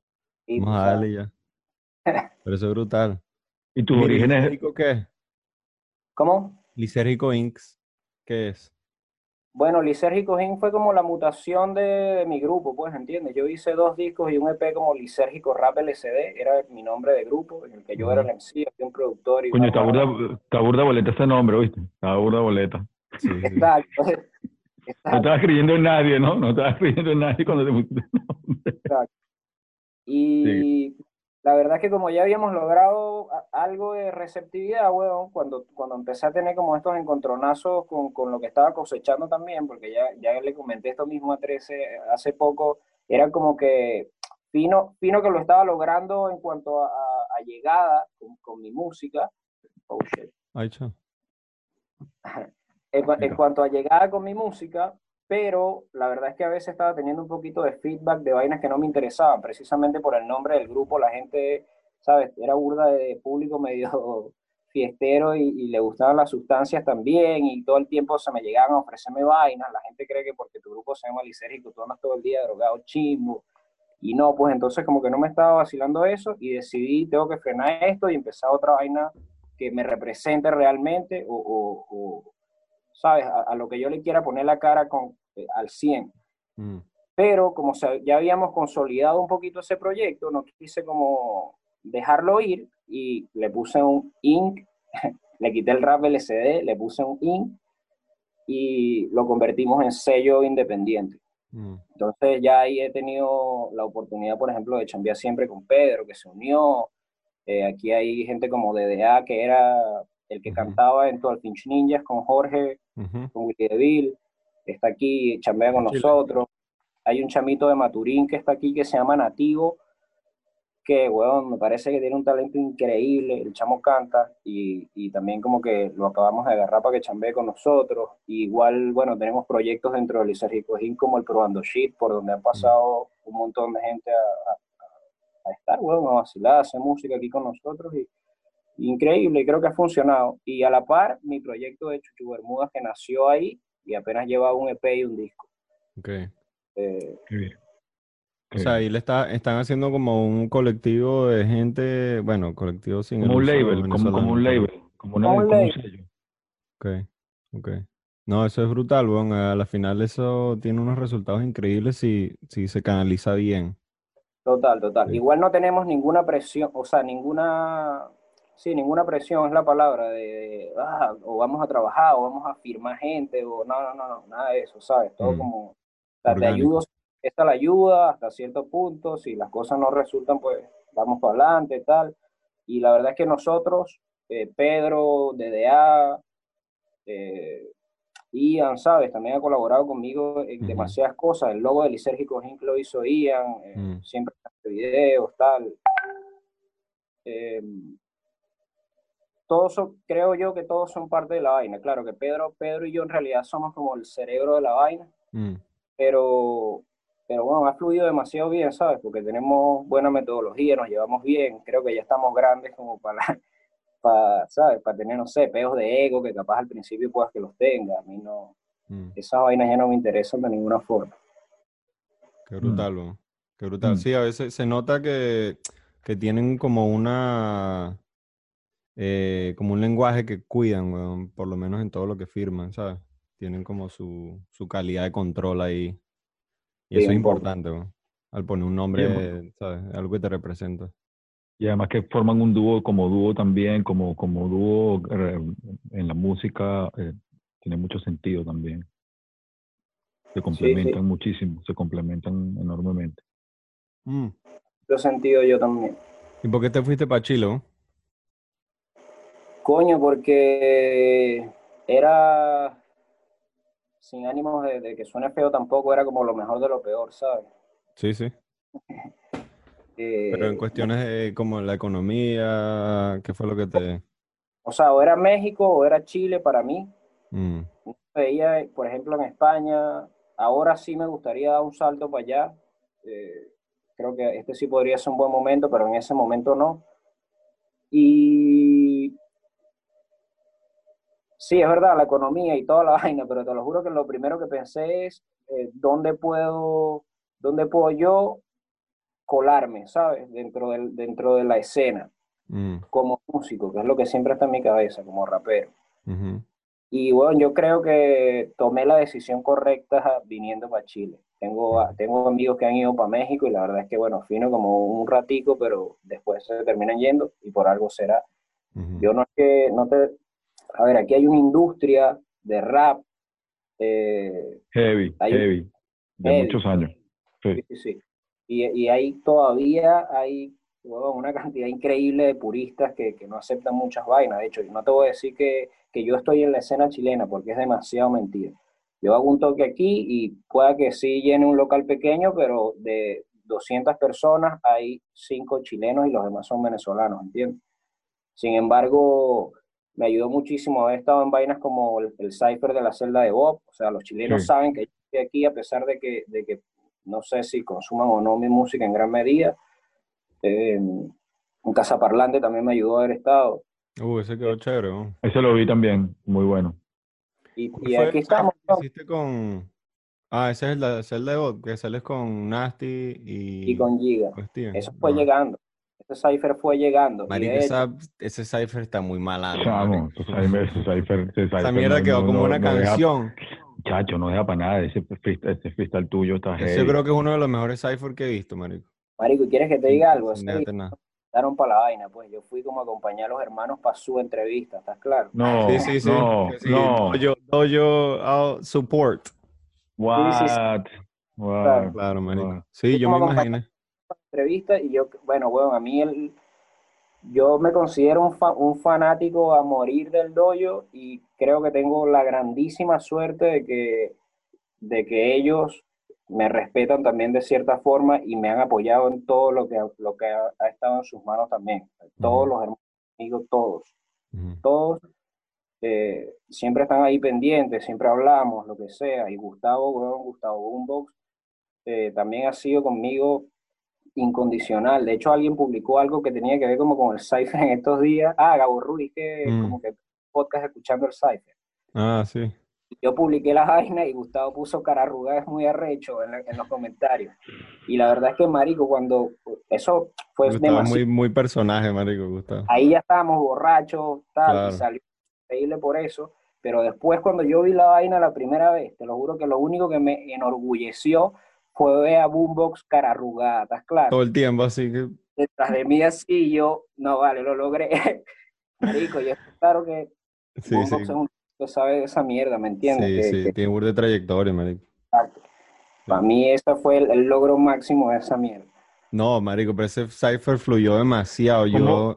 Se, se nota porque yo conozco a Steven y, o sea, conozco a Giga y a Nasty. He compartido suficiente con ellos para saber como que cuando está esa energía en el aire y es muy única, marico. Que, Mm. que uno diga un Alep así desde atrás y que, yeah, sabes, unas mierdas así, que se sepan las canciones de uno de cada quien, marico. Esa mierda creo que la Está pegaron, brutal. hecho, marico. Fue muy, muy brutal. natural. ¿no? Yo Brutal, me lo vacilo brutal. cada rato, lo tengo por ahí en un playlist. No sé en dónde, pero por ahí siempre aparece. Sí, bueno, ese, la gente se lo sigue vacilando y bien. Yo creo que hicimos un clásico sin darnos cuenta. Sin darse Sí, cuenta, yo creo que marico, sí, y de repente llega Nasty con ese flow, weón, Pinto Salina, y después llega y lo cambia, y después tú, marico, Como que ahí es como una sopa del rap venezolano bien como balanceada, ¿sabes? Sí, totalmente. Y que me digas que tú no estabas planeado a estar ahí, No, eso lo, lo- porque lo- no lo puedo creer, porque, o sea, parece que fuera como que mucho más... Yo ¿Cómo tenía como, yo tenía ¿Cómo como dos meses eso? a Chile y, y justo eso, como a los dos meses llegó una- eh, vino Boombox con Nasty y Giga que venían a tocar aquí en el club subterráneo y weón, ¿qué van a hacer hoy? Dale, vente, vamos que nos van a entrevistar, weón. Y en la entrevista como que me presentaron al hermano a Patiño, alto hermano, saludos. Y el hermano, ah, no sabía que tú también eras, eh, rapeabas, ibas a abrir el show, lo que sea, está aquí en la entrevista si quieres. Y después cuando llegó la hora de rapear y empezamos a rapear, el hermano flipó en alta y, y salió lo que salió. Qué Yeah. brutal. No sabía que estaba ahí también un, un all-star ah, venezolano. No, marica, sea, increíble, weón, de pana que si lo hubiesen planeado no sale, pero Total, mano, total. ¿Crees, que- ¿Crees que el LSD afectó tu manera de, de freestylear? Eh, eso no es freestyle, weón. no. No, no, pero digo, aparte, aparte, aparte, aparte, aparte, aparte, si eso te ayudó a a entrar en un, en un estado de conciencia distinto para poder rapear o algo. Totalmente, totalmente, totalmente. O sea, más, más que para aprender a rapear, bueno, es como que yo no, yo no era un, un tipo que probablemente hubiese visto muchas cosas en su vida, ¿sabes? O, o- lo que sea, no sé, tampoco me quiero tirar mucho para abajo, pero como te dije, soy un chamo de un pueblo que, que no sé, me como esa vaina teniendo 16 años, qué sé yo, en una playa que no, no sé si has ido, que se llama Playa Mm, mm, en la costa de Paria. verga, no. Bueno, es un paraíso tropical, hermano. Y me comí esa mierda ahí y fue como que ¡boom! ¿Sabes? Todo En ese mismo momento después, como. No, ahí, ahí, pues el, el cielo, o sea, por poner. ahí- yo, hice, yo hice un EP completo dedicado a esa experiencia. El EP se llama Primer Viaje por una canción que está en el disco que se llama Primer Viaje. Creo que la barra que rescataría de eso es como en una parte del tema digo, lo entendí todo sin saber nada, sin saber nada lo entendí todo. Deduje que en mi mental desacomodo estaba cómodo porque vi las cosas de otro modo. Oh, sí. Fue como, y fue, y fue eso, ¿entiendes, marico? Eh, Fue como Por tener play. una. Es, yo veía el árbol y el árbol estaba doblado y yo sabía por qué ese árbol estaba doblado, pero no te lo podía explicar con palabras. Entonces, Increíble. Qué increíble. para salir, salir ahí, como te digo que soy un enfermo de, de- de cuando una vaina llama mi curiosidad, lo primero que hago es correr a ver qué pasa con eso. Eh, bueno, no lo podía creer. ¿Por qué esta mierda me hizo esto? Me volví un enfermo, marico. Me volví fan de Albert Hoffman. Leí. LSD, My Problem Child, el libro que escribió el bicho, testimonios, documentales, lo que sea. Y yo, bueno, no puede ser que la gente no entienda cómo funciona esta vaina. Claro, era eh, joven e ingenuo. Después entendí eh, que al final es una droga y cómo funcionan las drogas. Eh, sí, mi, experien- mi experiencia fue burda espiritual, weón. Entonces, eh, Es como la Creo- intención, ¿no? O sea, dedujiste eso con el tiempo, ¿no? creo, creo que es una buena forma de, de dar- de darte cuenta que hay más, porque esa vaina al final lo que hace es como quitarte filtros del cerebro. sí. Tu, tu ojo ve mil veces más vainas de las que, de las que tú ves, Percibe. pero procesa esa información y solo, y solo ves vainas, por ejemplo. Esa mierda inhibe esos filtros. Y, y entonces pueda que en gran medida no estés alucinando, sino que estés viendo vainas del espectro electromagnético que, que, que no podrías eh, ver normalmente y, y entender esas mierdas, me, lo que sea. Hoy entiendo que es una buena puerta para darte cuenta de algunas cosas, pero que bueno, es, una, es un camino al que no vas a poder llegar lejos sin sacrificar tu integridad física y mental. Mm. Eh, y- consecuencia. y- Y creo que me perdí un poquito hablando de esto, pero, pero retomando lo- la pregunta que me había hecho 13, evidentemente sí cambió mi forma de ver el mundo y por eso despertó en Mm. o sea, estaba aprendiendo a escribir justo en ese momento y fue como, ahí fue como boom. Sí. Tenía demasiadas cosas que decir. Claro, hoy escucho eso, me escucho ingenuo, qué bolas que dije esta vaina, pero está bien pues porque tuve que pasar por todo, por todo ese proceso. Mm. A mí me pasó algo parecido, me pasó algo parecido, pero con la música, con la au- audición. De repente, un puff, y, em- y escuché la música de otra manera y fue cuando yo, porque yo antes no tenía esa relación con la música, no la tenía, o sea, escuchaba música, pero la música no era como que, no entendía la música, hasta como a los veintipico de años también, y cambió todo, todo mi, como, como, o sea, entendí, ah, ok, ok, ok, ok. Y desde ahí fue que, como si... Todo el mundo, y, todo el mundo ¿Perdón? y, esta pregunta te la hago porque con los años he tenido este cuestionamiento. Yo siento que yo también tuve como en algún momento un descubrimiento de la música en la que escuchaba de todo, me volví loco con la música. Pero después que empecé a hacer música y que entré, entre comillas, en el juego de, la música, siento que por las mismas cosas, ¿sabes? Codearte con otra gente, las metidas de pata, lo, que sea. Y siento o, o, sentí, probablemente en el mismo momento en el que estaba haciendo el disco, ya entiendo otras cosas, pero sí es verdad que perdí burda de como el interés, ¿sí me explico? Pero más por el, lo que conlleva un poquito la exposición de hacer música y ese mundillo de, ¿sabes? ¿Tú, me entiendes? Totalmente, totalmente. Eso yo lo llamo... ¿Es que a ti te pasó eso? Me ha pasado muchas veces, muchas veces. Me he enamorado y desenamorado constantemente. Es un proceso eh, así y yo lo llamo a veces mucho como que eh, sabes tanto que sabes, comienzas a saber a mierda, en el sentido de que al principio escuchabas el disco, tenías el CD, lo ponías, y era como un virtuosismo, era como una experiencia sensorial. Luego después comienzas a escribir y comienzas a hacer la música y comienzas a, conocer lo que hay detrás de, de, todo este proceso de hacer música. Entonces, obviamente, como que la ves de otra, de otra perspectiva y el encanto no, no se va, pero se cambia un poco.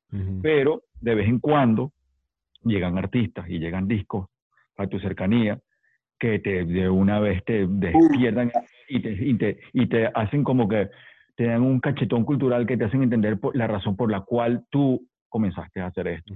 Y por eso es que siempre es bueno tener siempre el oído en la calle y estar escuchando todo lo que estás...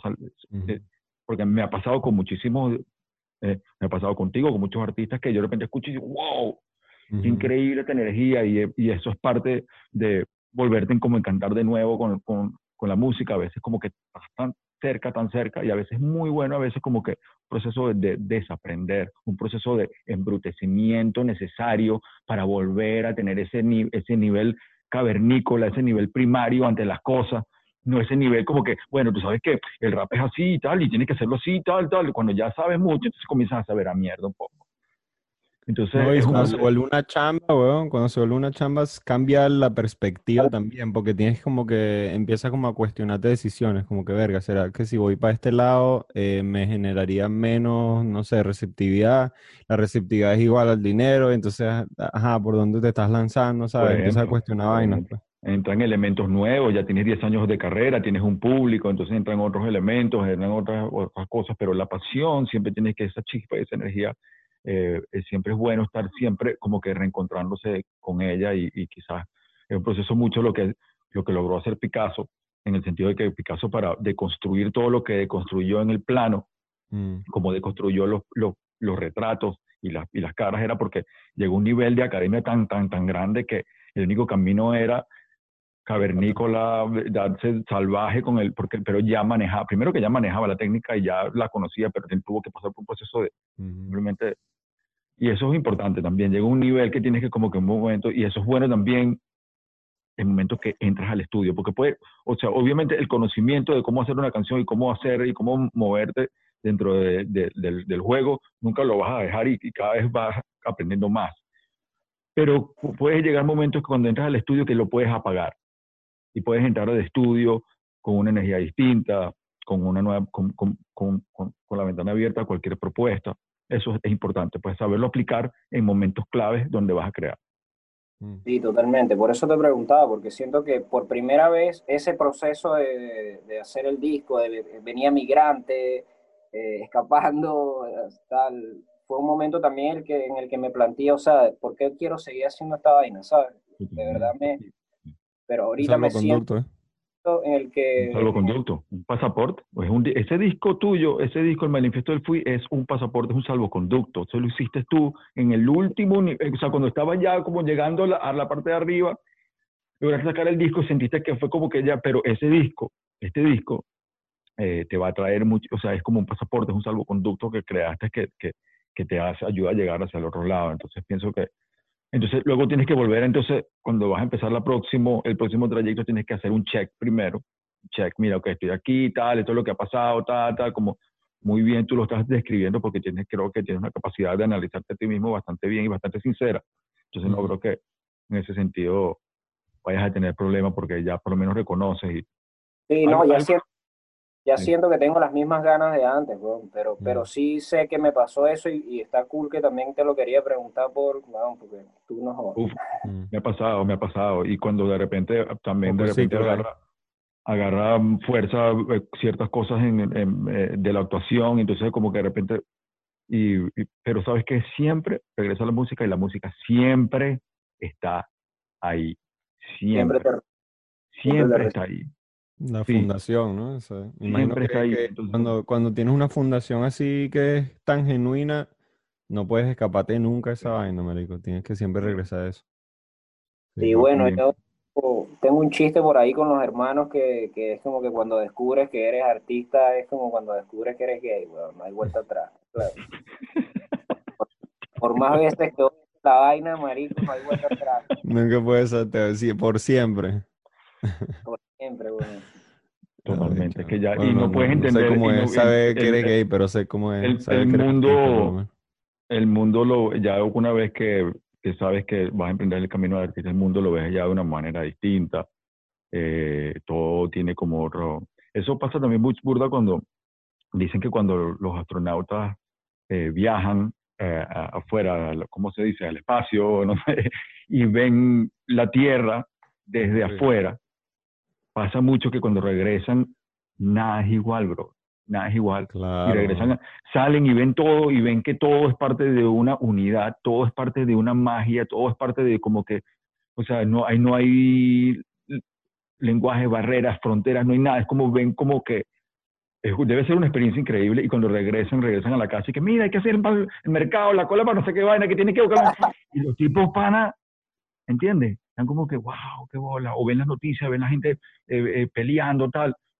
Pasa mucho eso y, y la perspectiva cambia. Hay varios documentales sobre eso y varias películas también. Sí, pues eso es lo que pasa con la guerra también, marico. La gente que se va para la guerra y regresa de todo y que mierda, que es esta normalidad tan rara, marico.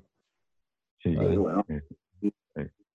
Y, y con la guerra, me, eh, a ver, Esos son dos ejemplos de op- opuestos, ¿no? Porque Opuestos, pero- ver, pero ver- es ver el de- infierno, ver el lado más negativo y el lado peor de la humanidad y ver quizás lo más bello que es la, la presencia de la, de la tierra desde arriba, pues desde, desde afuera. Eso debe ser como una experiencia para un ser humano transformadora. Totalmente, totalmente. Ahí en estos días estaba viendo Peaky Blinders, ¿estás claro? Ah, sí, marico, Sí. amo ese show, weón. Sí. Hablan burda de eso, de cómo se, eran unos chamos, bueno, normales entre comillas, porque eran medio corredores de puestas, pero fueron a la guerra, vieron, weón, no, no tienen Cambió paz. todo. Sí. Qué, qué increíble ese show, ¿no? Increíble, hermano, la fotografía, mamá huevo, me encanta. Incre- y los bichos como que en la, no sé, en el primer, los primeros dos seasons tuvo de pinga, estuvo bien hecho y vaina, pero ya el tercero y cuarto se ve que, no sé, tráete los lentes tal. como que evoluciona así el nivel, weón. Y ya A mí la me gusta, de, más o menos de, de, de esa época, me gusta eh, Boardwalk Empire. también. no sé si eso sabes cuál es. aquí bastante. Eh, es una de mis series favoritas. Es, como- es antes, eso lo hicieron antes de Peaky. Blinders, pero es como, no sé, es paralelo, pues, pero en Estados Unidos.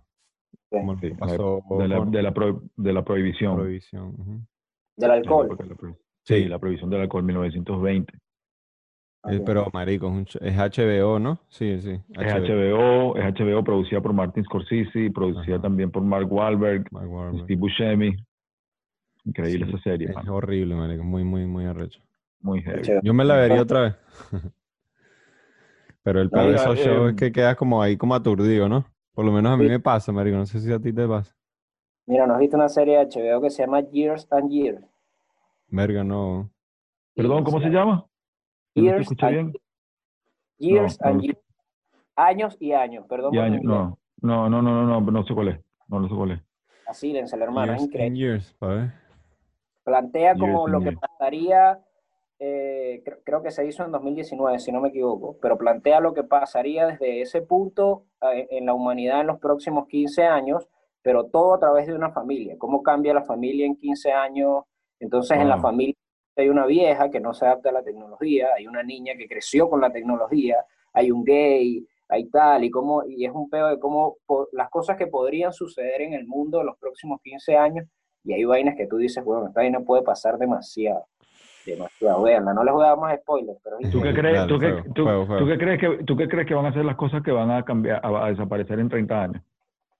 las cosas que van a desaparecer en 30 años.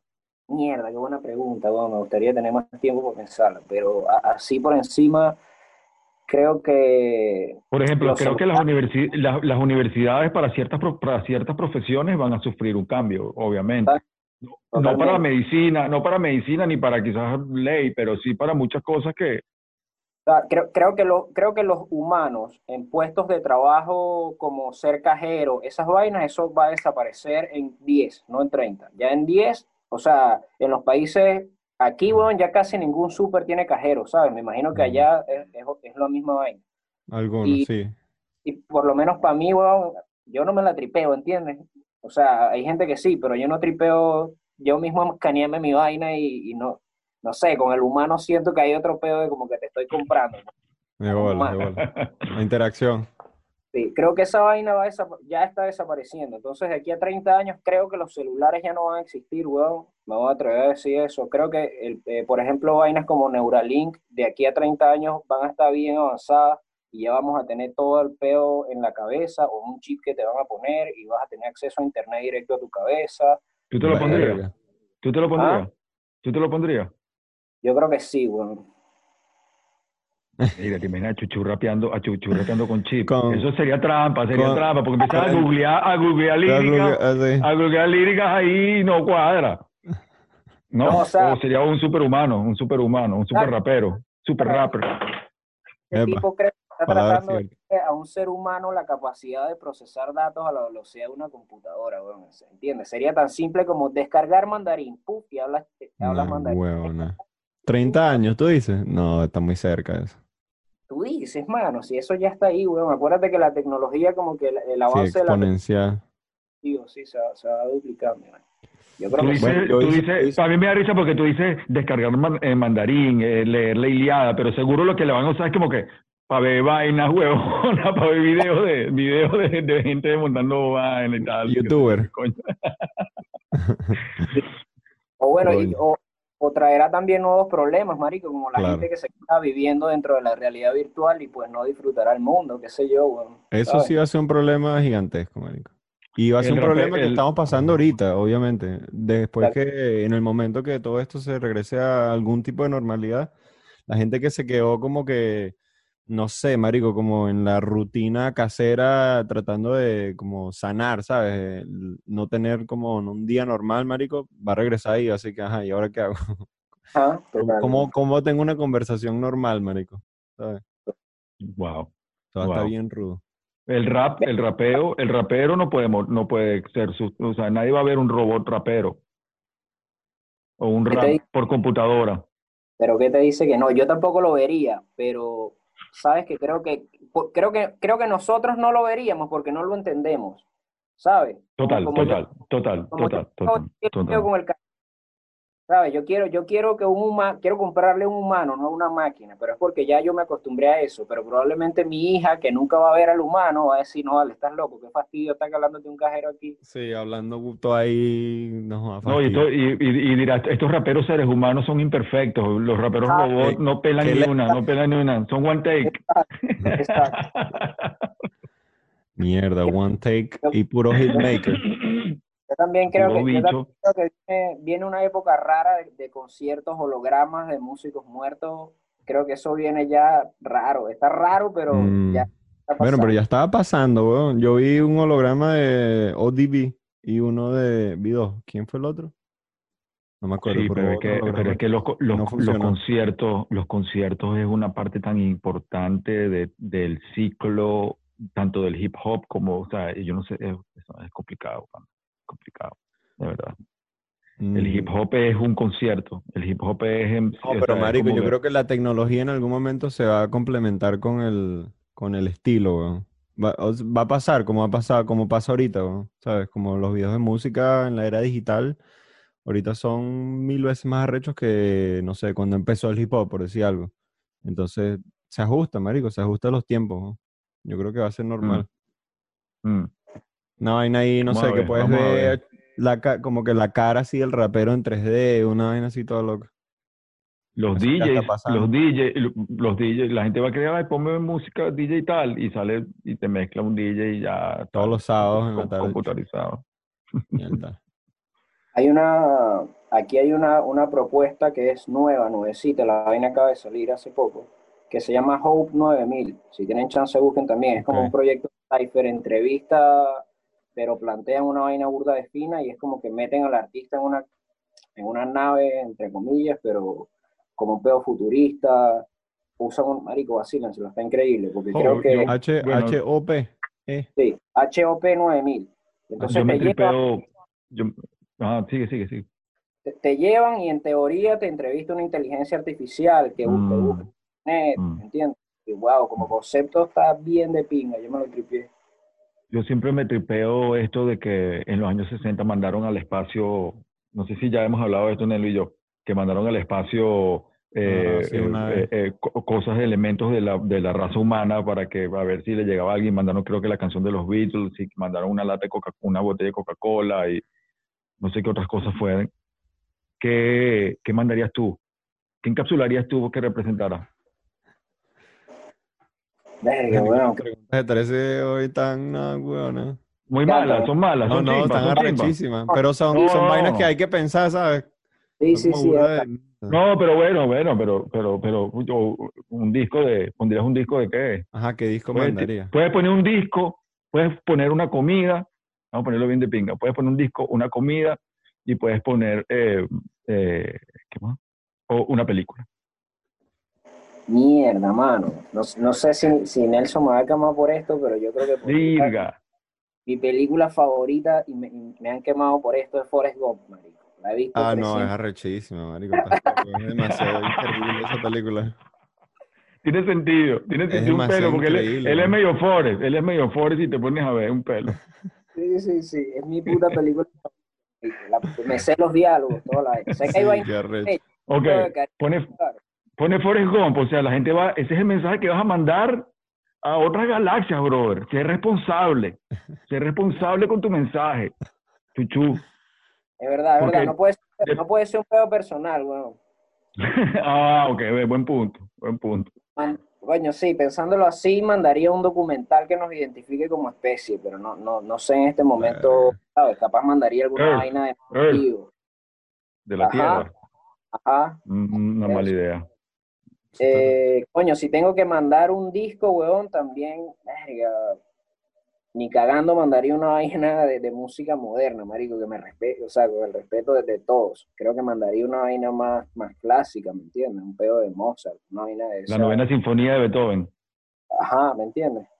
Claro. y, y por encima, porque está- bien compleja la pregunta.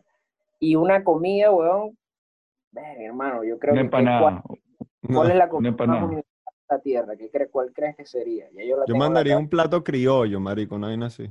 Así mismo, Claro, pabellón, caraota, Pabellón carne- criollo, ajá. Claro, marico, tienes pf, tu vainita de arroz. O sea, ya va, ok, ok, entonces va a llegar, va a, lle- va a llegar a este planeta un pabellón criollo, un disco de la novena sinfonía de Beethoven y, y la película Forrest Gump. Gump. Y te van a decir, ¿quién, ¿qué es esta gente? weón? ¿Qué vaina es esta, chamo?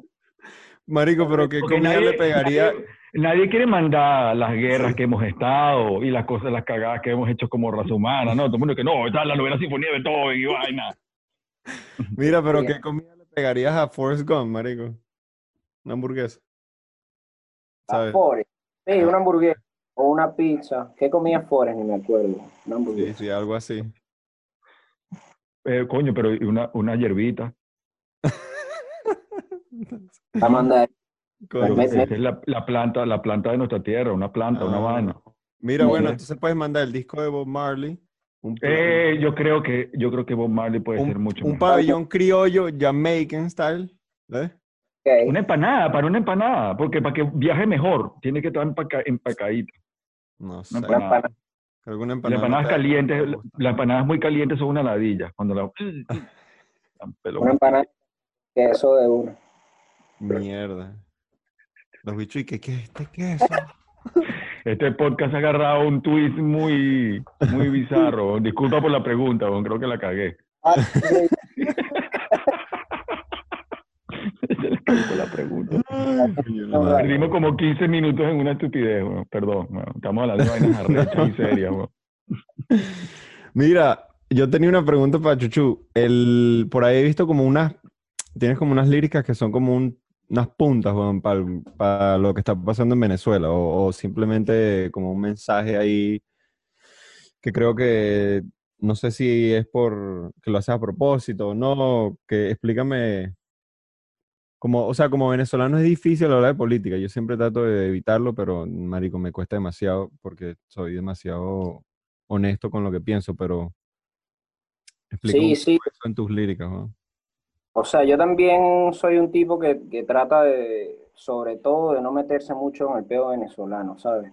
O sea, yo creo, no voy a decir que entiendo, porque estoy demasiado, puedo estar demasiado equivocado, pero el mismo peo de, de ser un venezolano y, y, bueno, eh, preocuparme un poquito por entender cómo funciona la geopolítica o el poder, en realidad, Mm, te hace entender que, bueno, el peo de Venezuela, primero que Venezuela no es el único país del mundo que está en la mierda, entonces ya, ya dejas, te sacas ese chip de la cabeza, Eh, pero sí hay algo que está mal con la estructura de poder.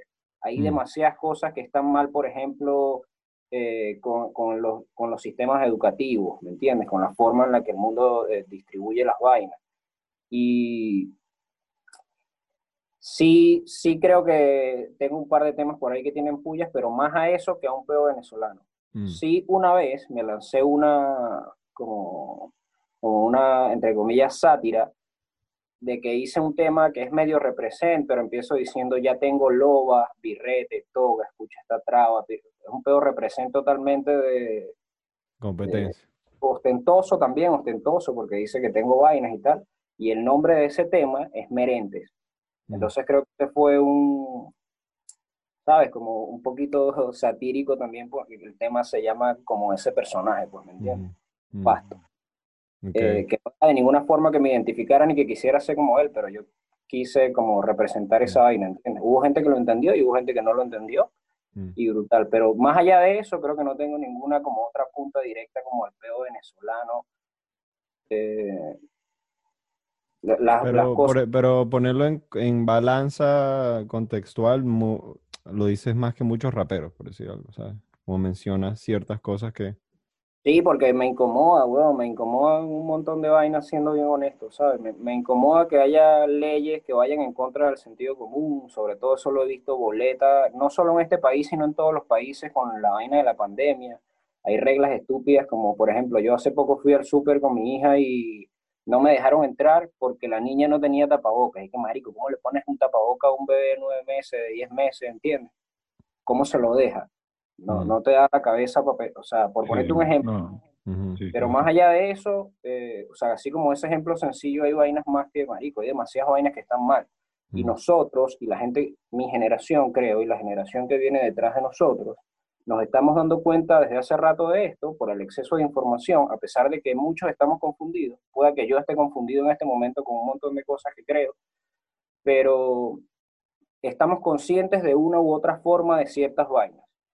Y sí es posible también que estamos burda de distraídos con tecnología, con pasarla bien, con lo que sea, y no asumimos como en verdad las riendas del poder político que podríamos tomar, que político no es la palabra que quisiera usar, Mm. como siento que nosotros los jóvenes eh, tenemos como que, que demostrarle, demostrar que la estructura de poder está mal, ¿entiendes? Yo no me considero un tipo de izquierda y no me considero un tipo de derecha, por ejemplo. Ujú. Eh, ninguna de las dos cosas se alinean con lo que yo quiero. Me Hay que parece que, celebrar el centro. exacto, me, me parece que el capitalismo va a acabar con la tierra en 15 años, pero sé que el comunismo acaba con, con, con un, ¿me entiendes? Con una humano. sociedad en la misma cantidad de tiempo. Entonces no quiero ninguna de las dos vainas, porque una es, una no es sustentable para el planeta y tú vives en el planeta, lo vas a hacer mierda, y, y el otro es, no es sustentable para, el, para, el, para la vida, para el día a día, precisamente porque, porque es corrompible como todo, porque somos humanos. Siempre hay alguien que quiere más y quiere un pedazo para él, y, y es complejo, bueno, entonces no digo tampoco que yo tenga la solución ni nada, pero siempre meto por ahí pullas de las cosas, weón, que me, que me molestan, weón. Creo que me molesta mucho la estupidez humana, aunque yo sea estúpido en ciertas cosas. no. Verga, ahí, está, ahí te salió una frase. ¿no? Pero es verdad, es verdad. prácticamente, prácticamente tu generación creció prácticamente en, en contra de Venezuela, a la que quizás crecí yo también, pues. Sí. Sí, sí, sí, También. Tienes muchas cosas que decir también. Total, total. Y, y yo, y yo creo que, bueno, yo creo que fui la última que vio la, la, la transición de lo que era a Mm, lo que está. ok, Después de mí, y así, o sea, un chamo que, que se... Pero estabas muy chamo también, estabas chamo, estabas chamo, ¿no? Cuando la transición. Sí, sí, sí. Tenía como siete años, creo, cuando, Mm. cuando este loco ganó la vaina. Mm. Cuando, ¿sabes? Ganó la vaina y todo empezó a cambiar. Eh, No, pero imagínate los chamos que están ahora, pues, chamos de 18, 19 años, que no entienden otra vaina. Bajo una estructura gubernamental nada más, toda su vida. Marico, y me da burda de... ver, creo que Twitter es el mejor reflejo de esa vaina, marico. Sí. Que, que tú, tú, tú, marico, pones lo que sea, hermano, lo que sea. Tú dices, me gusta el agua fría, ese es tu tweet. Y, weón, van a salir 30 venezolanos diciéndote, eso si tienes luz. No, es que aquí en Maracaibo no sé qué vaina. Es que, marico, es increíble cómo... A ver, no es culpa de ellos tampoco, es culpa del entorno, de las malas decisiones de la gente que manejaba el poder. Pero llega un punto, creo yo, weón, en el que, en el que tú también te tienes que dar cuenta de que, marico, ya basta. ¿Me entiendes? De, estar diciendo esas vainas a cada rato. En realidad, todos, todos estamos conscientes de, lo que pasa. Vamos a buscar la forma de cambiar una vaina en vez de estar aquí en Twitter diciendo, es que los venezolanos... ya, weón. Pero los que están, eh, tú dices en general, en general. O... Sí.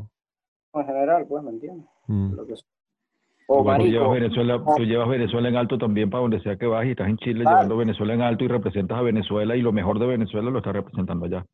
Ojo, tota- eh, eh, a ver, eso, eso creo que también es una vaina que me ha pegado, ¿me entiendes? Estar aquí, ser inmigrante, es darte cuenta que hay gente que te recibe bien o que te recibe mal. Hay gente que nada más te escucha hablar y ya te cambia la cara, ¿me entiendes? De una vez. Mm. Entonces, eh, me ha pasado, por ejemplo, Hay acentismo, acentismo con el acento. Sí hay, Sí. sí, hay, sí hay, sí hay, sí hay, sí hay. eh, Es raro, marico. La inmigración es, es, es, Eres un Es misterioso. es si un planeta raro, en sí, ¿oíste? Y depende de cada país también. Tú, Sí, no es lo mismo ya. ser un venezolano inmigrante en Colombia que en Chile, en Buen- Buenos Aires. yo en siento España. que aquí no estamos, aquí yo siento que no estamos mal. Obviamente aquí hay gente que la ha cagado como en todos los países, pero Mm. Creo que el chileno entiende que aquí hay burda de profesionales, burda de gente trabajando y, y todo bien. No siento que aquí la xenofobia sea un problema, creo que no lo es. Pero ha- me ha pasado. Entonces, eso también me pone en el plano de, bueno, ¿qué quiero mostrarle yo a esta gente que estoy aquí, ¿me entiendes? Ni cagando le mostraría, no sé, una vaina, una canción, la canción de la que te acabo de hablar. Mostraría otra vaina. A pesar de que, bueno, el cipher de la celda de Bob eh, eh, a- eh, rapeo una estrofa de una canción que se llama. Se me fue el nombre de mi propia canción en este momento, pero la canción empieza: Vengo de un narcopueblo a la orden del narcobillete. Ah, se- eso, sí. Pero eso no es una punta tanto como al peo venezolano, es, es más. eh, En, Latinoamérica, ¿no? No sé. no, no, ni, ni siquiera, es más local, es un, es un peo de mi pueblo, ¿entiendes? Mm. En mi pueblo hay cultura de narcotráfico, en Carupa no hay cultura de narcotráfico. Mm. Y es increíble, weón, como, o, o contracultura, verlo como lo quieras llamar, pero es increíble, weón. Bueno, como en Caracas el malandreo, ¿entiendes? Mm. Hay, hay gente que cree que ser malandro es de pinga y es lo mejor que les puede pasar en la vida y llevan su vida en torno a esa vaina. Hay gente que cree que ser para el oriente es otro pedo. No sé, hay gente que, que vive su vida o que lo que sueña a los 15 años, weón, es, es pegar una vuelta para comprarse una camioneta y montarle un sonido y pararse en la avenida y poner la música a todo volumen. Cuando, marico, qué superficial, cuánto puede durar tu vida ahí, ¿entiendes? Eh, era, más que, era, era así de local, pero Mm. creo que, que es un peo general también, porque, marico, todo el puto mundo sí. Sí, sí, sí. No, en- puedes decir eso en México, por ejemplo, y eso es el, mismo lenguaje. ¿sabes? Exactamente. exactamente. Pero yo lo escribí pana por un pedo súper local, súper Claro. local, específico como el pueblo donde nací. Coño, pero se traduce. Yo me identifiqué con eso hasta ni siquiera siendo de ahí, ¿sabes? Como que arrechera que, no sé, un narcotraficante en, en un puesto político, por ejemplo, tenga acceso a eso, por ejemplo. O no, weón, es burda de loco, ¿sabes? Vivir en un pueblo, en una ciudad o lo que sea, controlado por ese tipo de poder. Porque Mm. aunque el, el poder común sea una mierda, tú tienes la esperanza, weón, de que por lo menos, marico, alguien sea justo y de que la justicia exista. Pero, weón, cuando en tu ciudad comandan, eh, no sé, ba- bandas armadas o narcotraficantes o lo que sea, weón, esa es la, la ley de ellos, ¿me entiendes? Mm. Y puedes tú vayas un día tranquilo, caminando tranquilo por una acera y tropezaste una señora que era la mamá de un bicho y aunque le pediste disculpas, la señora se molestó. Eso no, hubiese- eso no pasaría más, pero si es la mamá de un bicho de eso, ¿sabes qué te va a pasar, no? Mm. Esas vainas pasan, marico, pasan burda. Que le viste la jeva a alguien así, que le caíste mal y, huevón, te desgracian a ti o a cualquiera por, por eso. Era más un poco a ese peo. Sí, la- Pasa más, pasa burda. Mm, Qué fuerte. mm, Bueno. mm. No, y eso en Latinoamérica, bueno, en unos países pasa más que otros y tal, pero es muy, muy, está muy presente, pues, en Latinoamérica, por lo menos la controlada por las drogas, pues. Exactamente.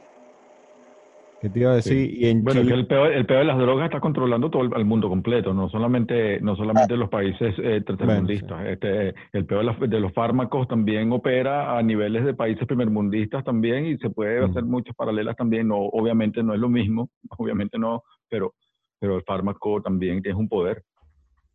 Totalmente. Es lo mismo al final, ¿no? Es la droga legal. ¿crees que, crees que todo esto de la pandemia es para hacer una superdroga? Marico, es complicado, weón, lo que yo creo, lo que yo creo de esta vaina. Siento que fueron demasiadas vainas juntas. Yo, yo sí siento que no creo que sea una vaina natural, realmente. Eh, sí creo que hay mucho de negocio, obviamente, sobre todo por las decisiones de la Organización Mundial para la Salud y las medidas que te piden tomar. Mm, eh, y los encontronazos que han tenido con otros estudios, con universidades, con investigadores eh, independientes, con países que han dicho yo no voy a seguir esta mierda y ya. Eh, Mm. Tampoco que, que eso sea lo que está bien, porque nadie sabe ahorita que está bien con este peo, está nuevo. Pero a mí no, bueno, no me huele a que es una vaina natural. No, yo soy medio conspiranoico, weón. ¿Cómo, cómo estás haciendo para mantenerte, para, para mantenerte ahí? O no sé, ¿tienes alguna ru- rutina, ejercicio o algo para mantenerte? Porque esto le está llegando a todo el mundo. Pequeñas victorias. Ah, bueno, íbamos para eso después, sí, para las pequeñas victorias. ¿Sabes lo de las pequeñas victorias? No, no. Pequeñas victorias son como cosas que hacemos eh, durante el día, sobre todo temprano en la mañana, estructuras que vamos logrando, que vamos ganando pequeñas victorias para ir acumulando victorias y así eh, pasar el día victorioso, ganador. Te creo. O Una sea, cosa te lleva a la otra, una No cosa tiene la que más ser en la sencilla mañana te va nada más, pues, puede No, ser como, no.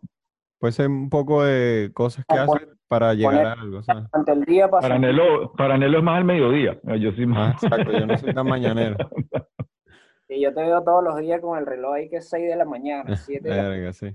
De una. Es insoportable, ¿eh? No lo hago más. No lo No, hago no, más. está es bien, insoportable. Yo me lo Dejar, vacilo. eh, ok. Sobre todo porque viene con musiquita la vaina, pues. Ah, sí, sí. Un mensajito. Sí, Pero digo. ¿tienes, ¿tienes alguna estructura como para, no sé, aparte, de- no sé, ¿cómo, cómo estás resolviendo tú? O sea, hice muchas vainas, weón. Eh, en algún momento, a ver, lo hablamos cuando, cuando estábamos hablando de paciencia. Yo siento que no he logrado la paciencia, pero la, la estoy trabajando siempre. Y, y este fue un, un ejercicio burda de grande, pero cuando siento que cuando estoy a punto de perder un poco el control, que no te digo que no lo he perdido porque sí ha sucedido, entiendo burda cómo, cómo funciona la respiración. Justo antes de la pandemia descubrí a Wim Hof, ¿estás claro? Mm. Ok. No lo Yo conocía. no.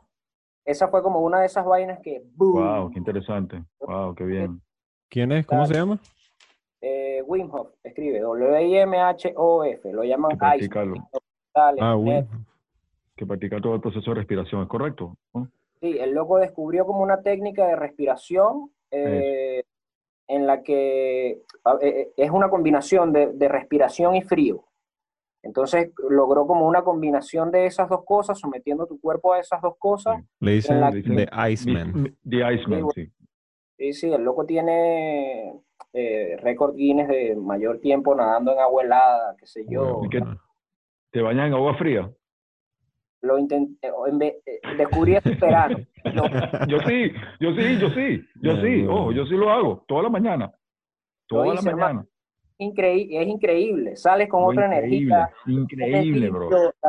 No hay Increíble. comparación. Es el verdadero, el- la, la verdadera. Lo que pasa es que, claro, yo vengo de correr, entonces ayudo un pelo porque vengo, vengo, vengo sudado, Pero- pero, pero, no hay nada pero como eso, me- hermano. Pero a mí me agarró la cuarentena en invierno, mano, y el agua Ah. fría Oh, invierno, bajando de la cordillera andina, créeme que es otro level. O sea, te- no estás Ya que está- jugando. método Wim Hof para hacer eso. Sí, ese es el método PhD. El tipo se mete, el tipo vive dónde, vive como en, vive en dónde, vive en, Su- en Noruega, una vaina así, Ah, una vaina, un país de estos de Mm. Europa del Norte. y se, y se tiran los lagos congelados así. Netherlands. Ese, ese tipo, yo lo escuché en uno de los documentales, decía una vaina burda de arrecha.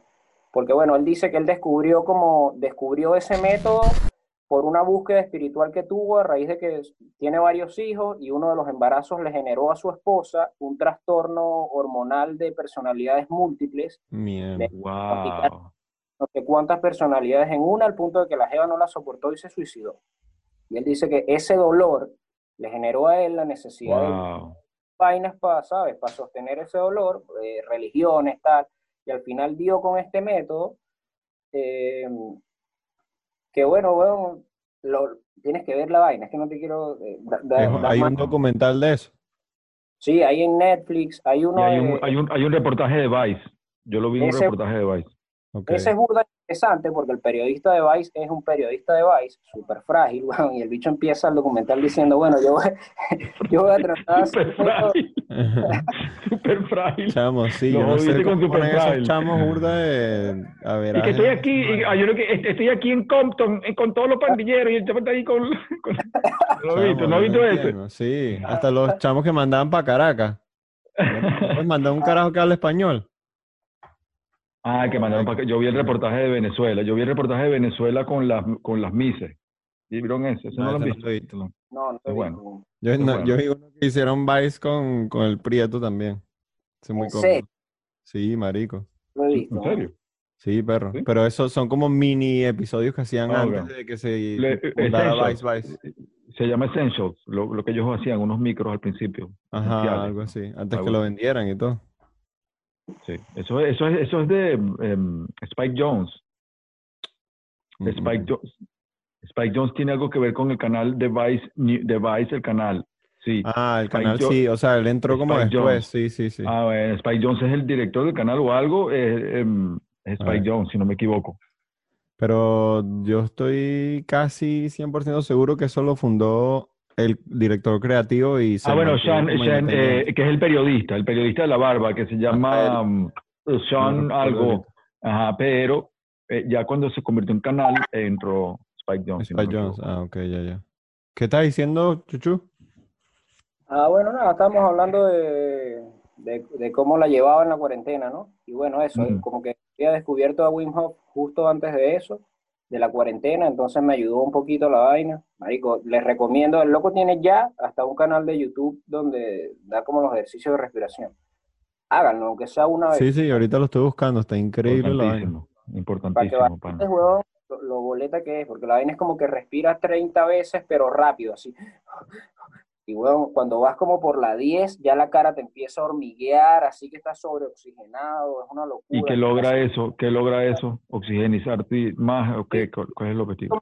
teoría como que te creo, lo que entiendo de la vaina es como que eh, oxigenas tu sangre boleta. Entonces el oxígeno eh, limpia, no sé qué vaina, tal, te concentra. Mentalmente tiene, ya, perdón. Mentalmente tiene como un montón de beneficios a nivel de concentración, pero físicamente la vaina como que mata virus. Eh, El bicho es famoso, por ejemplo, Verga. porque le hicieron un estudio en una universidad, creo que en Estados Unidos, eh, donde le, le inyectan, él, di- él dice, dijo, que él, podría, él podía controlar su sistema inmune. O sea, él nunca se había enfermado desde que consiguió ese Mm. método. Él cura. Se cura solo. Lo llevaron a una universidad y le inyectaron un virus que en teoría le iba a dar vómito, fiebre, diarrea, no sé qué vaina y tal. No le pasó nada. Le inyectaron la vaina y él empezó con su respiración y su vaina y no le pasó nada. Dijo, yo, eh, como que, oh, eres un superhombre. Y el bicho dijo, yo no soy el único que puedo hacer esto, esto lo puede hacer todo el mundo. Le dieron cierto tiempo para que dentro de como el mismo estudio entrenara a personas que nunca lo habían hecho y todas las personas también pasaron la vaina. Mierda, sí. Entonces, y, y eso yo lo vi que, imagínate que enseñaran eso en primaria. las. Exacto, no, exacto, por eso te digo. A mí me encantaría que mi hija aprendiera esas vainas, ¿entiendes? No que la forzaran a, a... Marico, ahorita que tengo una hija, este, estoy entubadísimo con ese pedo de la educación, ¿entiendes? Porque yo sé que mi Imagino. educación es realmente una basura. Las cosas que yo sé es porque después de grande tuve curiosidad y las estudié. Pero la Mm. verdad es que mi educación eh, formal fue, fue de pésima calidad, ¿entiendes? A ver, y así, to- imagínate cómo puede ser la educación pública de un niño hoy en Venezuela, por ejemplo No jodas. o, o de cualquier país de Latinoamérica, bueno, no sé, no sé en Estados Unidos, pero no, no sé. No, aquí la educación pública por lo, debe tener un poco más de nivel seguro, pero tampoco es que es la gran vaina. ¿no? La educación pública, es- a menos que He vengas visto de un país como un poco más estructurado, es una mierda. He visto documentales de la educación en, en Finlandia, de, de que Ah, ustedes bueno, allá Sí. obligan sí, a los chamos a- uniforme, a la, a la escuela, los, No, hacen no, no tarea. tienen que Mm. enseñarle vainas a los de los grados eh, menores, entonces eso hace que se crea como una fraternidad, no tienen bullying por eso, porque los pequeños ven a los grandes como maestros y los grandes están obligados a, a cuidar a los pequeños. Bueno, Eso, eso- eso hace Mm. que da funcione desde ahí de- Claro, totalmente desde la infancia, es la fundación. Eso, Exacto. eso también es parte de la filosofía Montessori, o sea, que, que por lo menos los de cuarto grado ense- eh, eh, aprenden, los de, le enseñan los de quinto y ellos enseñan a los de tercero, entonces siempre, y ahí como que Sí. aprendes enseñando y eh, enseñas aprendiendo y Me imaginé cuando estaban hablando de eso y que en Venezuela también está eso, pero es bullying. Es que yo te hago bullying a ti y tú haces el bullying al siguiente. Y así continúa la, la disciplina. Pero sí, esa, eso, eh, eh, eh, poder enseñar est- esto de respiración, yoga, meditación, estos son, son cambios que deben ser, que no son cambios malos, que deben reestructurarse en el sistema educativo totalmente. Eh, eh, que ya pasan y que ya pasan de un pedo de hippie, de lo que sea, porque la por ciencia te trae supuesto, ¿entiendes? Mira lo que, lo que ese tipo demostró, pues, que a través de su empatía. de meditación controla su sistema inmune. Yo vi esta vaina justo antes del coronavirus. Imagínate por qué todo el mundo no está viendo este tipo en televisión y practicando esto, por lo menos para tratar de evitar que le dé la vaina. Mm.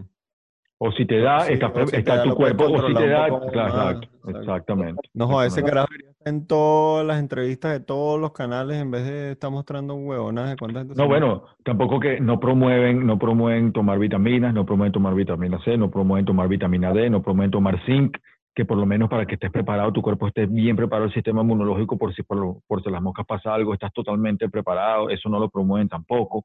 No promueven eso, no promueven nada de eso. Exactamente, bueno, ya que son problemas. batería, lo voy a conectar rápido. Qué bolas lo del, lo del coronavirus, marico. No jodas, nos tiene asfixiado, papá. Pero por lo menos han salido cosas como esta. Hay ¿Se vacunarían ustedes? ¿Se vacunarían? No, yo te conté otra vez, yo espero, yo espero. Yo espero. Yo sí, marico, yo haría, no sé, esos ejercicios que dice Chuchu, vainas así para mantenerme ahí al margen. Y ya De cuando si la vacuna funciona o no. Pero esas Sí. primeras vacunas yo no, mm, verga, no sé. En un momento dijeron que el can- eh, en un momento dijeron que el cannabis también ayudaba, ayudaba mucho a la, a la, a la, a la protección. Ah, en un momento, en un momento, no Sí. sé. Yo no me he enfermado, hermano. Yo tampoco. Que coño, que Dios te cuide siempre, hermano. Ojalá que siempre sea. Mira, tú estás, estás involucrado en algo del cannabis por allá, ¿no?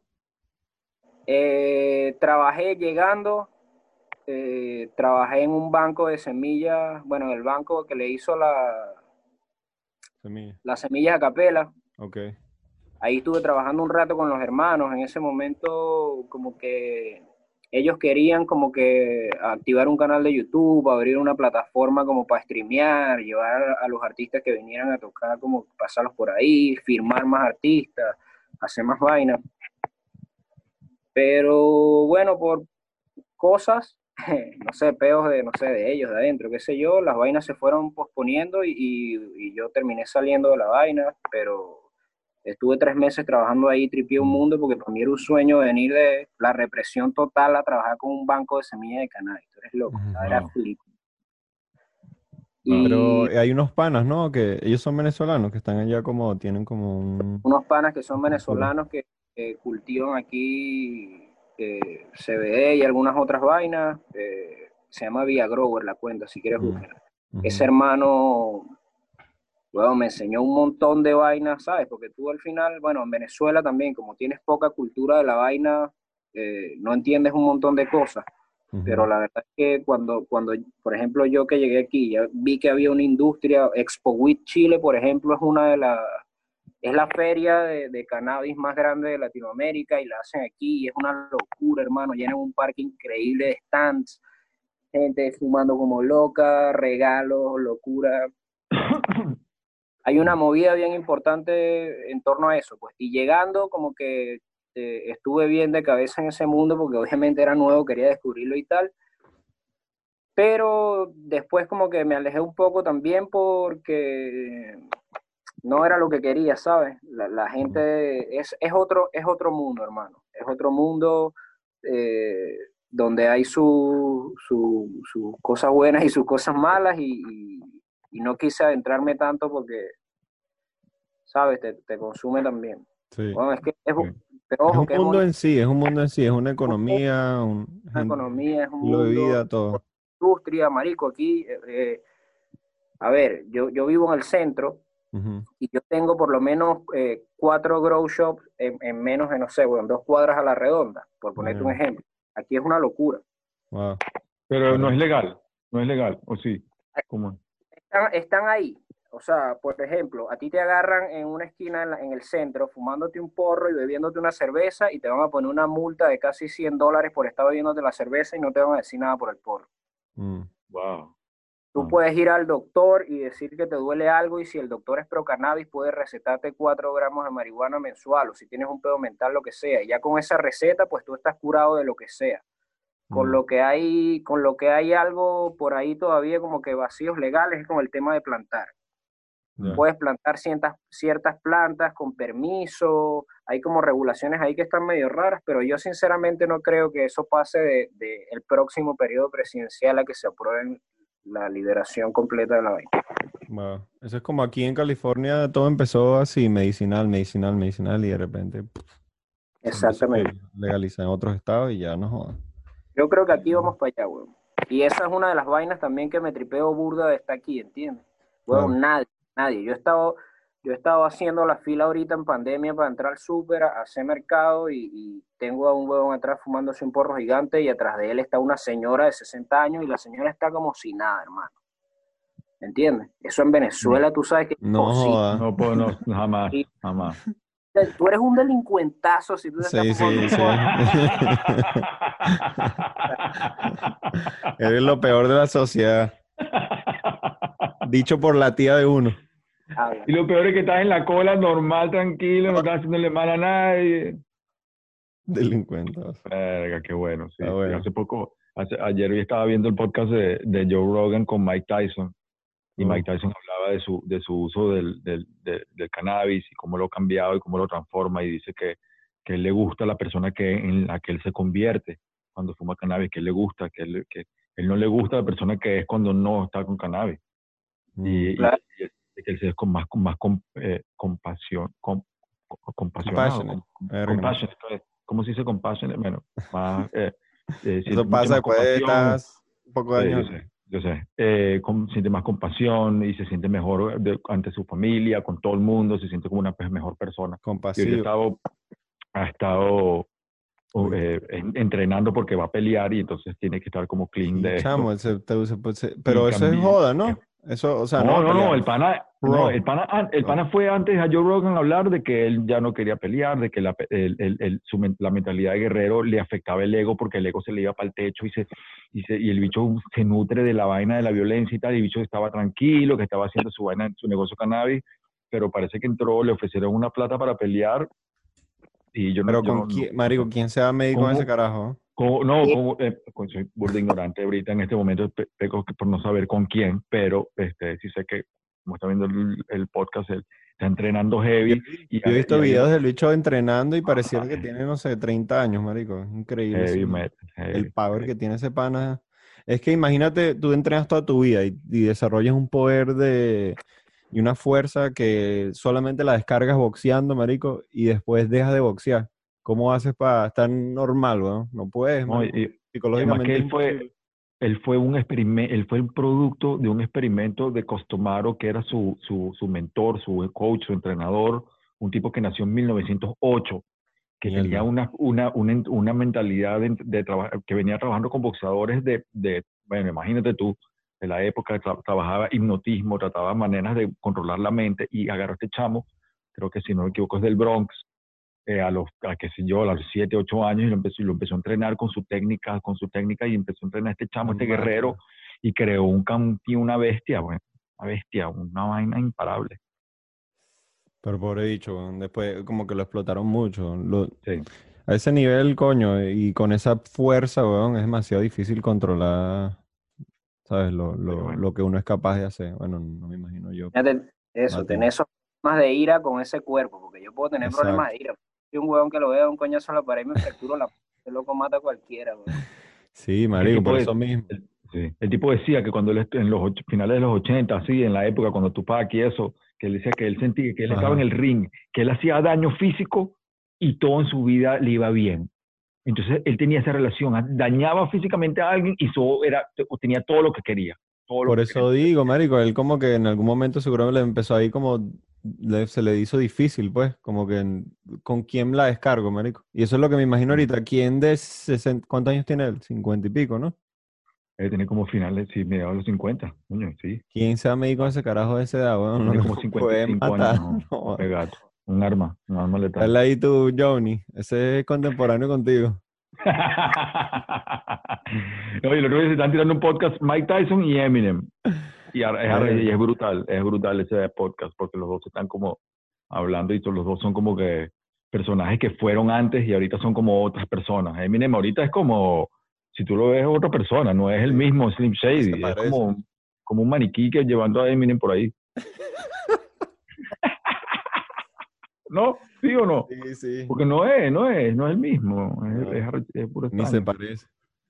La barba que le queda de burda diferente. Qué risa Mike Tyson. Yo vi un par de videos y yo, mierda, este dicho entrenando. Y, y justo en esa época yo estaba entrenando boxeo simplemente por entrenar, pues pues, me parece un entrenamiento arrechísimo. Bro, el Coño, power que Nelo, tiene el Nelo movimiento. tira las manos, Nelo, Nelo tira las manos. No, no te metas con Nelo, Nelo, Nelo es el, prote- le dicen el protector del dojo. el Coño. dojo protector. ¿Te imaginas unas manos ahí? No, no, no. Solo para defender. Nada de No, yo, entrené, yo, yo entrené boxeo, yo entrené como boxeador para una película y me tuve que entrenar unos meses, eh, varias cosas y interesante. Marico, esa, una rutina de ejercicio de un boxeador es Cansa mucho, pues muy Marico, es ¿no? demasiado fuerte. Yo nunca había hecho una vaina así. Ni cuando jugaba deportes ni nada. Esa mierda es el- un nivel increíble. Es más, cuando ¿Tú me- practicas algún deporte? un año haciendo eso, no jodas. He practicado algún deporte, sí, jugué fútbol siempre, me encanta. De hecho, lo había como retomado también antes de la pandemia con amigos acá, partida de gordito. Pero el, el deporte que me robó el corazón en, en la adolescencia fue el voleibol. Jugué Oh. surfear con el voleibol. Wow. Digo, me, enca- me encanta esa mierda. De hecho, es una de las cosas que quiero en algún momento, ¿sabes? Retirarme en una playa y pasar todo el día, que mi vida sea surfear, salir, comer pescado. Eso. Esa es la meta. marico. Esa es la meta. Esa Pero allá meta. en, en el Caribe o allá. Coño, en el Caribe, porque aquí el agua está muy fría, weón. Allá no te puedes meter en el agua, ¿eh? Y de. Bueno, pero tú no estás hablando del pana, del pana que hace el agua fría y la vaina. ¿no? Ahí Está, bueno, él lo tiene todo listo, weón. Bodyboard y agua fría. Practica. Tiene los dos en uno, weón. Bueno, es probable, es probable, ¿viste? Que esa sea la única forma de, de lograrlo. Pero la verdad es que Lo que puedo sí no, sí. No vayas a agarrar bodyboard y respirar así porque ahí sí ya la vaina va a ser un peo, weón. Coño. Ah, tiene que ser antes, tiene que ser antes. Pero sí, güey, me encanta, me encanta ese deporte, es increíble. Ah, bueno, bien. la relación con el océano, con, la, con el mar es increíble. Sí. Mira, ¿y no te da miedo ya los terremotos y esa vaina? Marico, que me da un pánico increíble, pero ¿qué voy a hacer, weón? Sí. No, igual aquí en Sí, California, que aquí- bueno, está en una zona sísmica, pero es que allá pareciera que pasa como más... más- No, sí, Estoy es aquí normal. preparado, estoy aquí preparado en cualquier momento. Yo siento un temblorcito en el, en la- en el apartamento y digo, nada, aquí fue, aquí fue. No. Y listo. Ay, que weón. estaba- Yo he estado que sí, en el trabajo, por ejemplo, cuando trabajaba en la agencia hubo una vez un, un temblor, que le llaman temblor, de 5, una vez así. Marico, me cagué demasiado y todos estaban cagados de la risa, como que pa, pa, pa, pa, pa, pa, y la gente ni se movía del puesto, ¿sabes? Todo el mundo carepapa en la... Así que Guau, La vaina yo trabajando como si nada, y yo para, ¿qué qué, hermano? ¿Qué es esto? Y todo el mundo cagado de la risa. man. No, entonces estaría yo, debajo del escrito. Creo que el ruido, creo que el ruido sería lo más cagante de la vaina. El ruido que venga del centro de la tierra debe ser muy cagante. Aparte, edificio donde estaba en, esa, en ese cuento era de vidrio, ¿sabes? Estos edificios empresariales que son vidrio y metal. Esa vaina sonó, man. Imbo. Está pegado, man. Está Qué susto un terremoto, marico. Menos mal que aquí en California no ha pasado nada todavía así de ese level. Coño, ojalá que no. No, ojalá que no. Ojalá que no. Ya saben qué hacer en caso de un terremoto. ¿Qué harían? No, La verdad es que no puedes hacer nada realmente. Coño. ¿Qué quedaste dónde estás, marico? no, para debajo de la mesa del comedor. weón. Ah, de la bueno, mesa claro. comedor de una, de una. O la, Pero la mesa o- no puede, ojo, la mesa no puede ser chimba. la mesa no puede ser chimba, weón. Dame ese vidrio y vaina. Yo, preguntaba lo mismo llegando, mire, pero ¿qué hago tal? Y la gente que, bueno, nada, métete debajo de la cama, debajo de la mesa. Y que eso no es, eso es hacer nada, ¿sabes? Sí, exacto. Ay, coño de la madre. Qué chimba, weón. No, tienes, tienes como que o debajo de la mesa o te acuestas como al lado de la cama, ¿no? Como para que haya como Ajá, pero, soporte. pero si tienes salida, si tienes salida rápida para la calle, no sales para la calle. ¿Qué es lo más conveniente? Quédate donde estás o salir para la calle. Imagínate si estás en un apartamento, marico. No, jodas. Exacto. Por ejemplo, si estás en departamento, lo que te dicen es que ni se te ocurra salir a nada. Porque la gran mayoría, por ejemplo, de las muertes aquí, eh, bueno, no, no, no la gran mayoría, no sé, desconozco la estadística, pero sí dicen que lo más probable es que mientras estés bajando como loco por las escaleras, hay una réplica, te caíste y te escoñetaste. Mm. Y te pasa Buda. Eh, Va a ¿Qué ser como si en las estás a nivel- películas y que... si, si estás a nivel de la calle, si estás a nivel de la calle puedes salir chola, sin escalera. Exacto, pero, eh, pero tienes que estar activo también por la- las líneas de tensión, ¿me entiendes? Que se caigan los postes si estás en la calle. Qué cagada. Porque la vaina- Bueno, pero sí es verdad, sí es verdad que aquí se nota que están preparados para esa vaina, por lo menos a nivel de, de estructuras, ¿sabes? Los edificios se sienten rígidos, eh, se habla de, de- de esa tecnología, aunque cuando el último terremoto se cayeron un montón de vainas igual, pero creo que ese precedente hizo que ahora creo que son como más estrictos con esas vainas. Y, Está pegado, marico. Susto. Igual hay edificios históricos aquí que tienen, no sé, bueno, ¿sabes? 100 años. Todos los años del mundo, sí, ¿no? ¿Quién, es el rapero, el rapero chileno que está más sonando allá? Yo creo que ahorita, porque el hermano acaba de hacer un temazo, creo que es Chiste MC. Chiste con la Y. Ah, Mm. sí, Marico, ni lo he escuchado, nunca lo he escuchado. Tampoco. Hermano, eh, bueno, ese es uno de los duros de aquí, pues. O sea, lo que pasa es que eh, vainas como Portavoz y Jonas Sánchez eh, eh, son lo Llevan que tiempo, ¿no? sale, sale, sale de Chile, pero la verdad es que aquí, la, la industria musical de aquí es una locura porque tienen sus superestrellas, marico, pero de aquí. Mm, No Gente que- exportan, pues. Exacto. mm. Exacto. Eh, entonces, ese hermano es un hermano súper talentoso de pana, es un rapero súper talentoso y escu- escucha ese tema que yo creo que te lo vas a vacilar. Eh, creo que lo que les juega un poquito en contra a ellos aquí es, es la jerga, weón, ¿sabes? El chileno es complicado, mano. Tienes que tener un año y medio, dos años aquí como para entender al 100 a, a cualquier persona a la que le vayas a comprar algo, por ejemplo. Por Entonces, eso, ya cuando... por eso es que, sí, por eso es que el, rap venezolano es el rap venezolano, man. No hay duda. Y, y tú- y lo, lo digo mil veces. Ah. ¿Perdón? Pero, más que cuando tratas de exportar eso, o sea, de aquí es, es complicado. Pero creo que ese tema lo van a entender. Se llama la, prono, la pronoia del Sung Fu, una vaina así. Pero la vaina creo que salió un mes o un mes máximo y ya tiene millón y pico de reproducciones. Y es Sí, un tema de rap. El 7 de agosto ya tiene 2 millones casi. Dos Wow, millones. wow. Y es un tema de rap, hermano, de rap. Coño, pero el video está recho. Está Como bien colorizado y todo.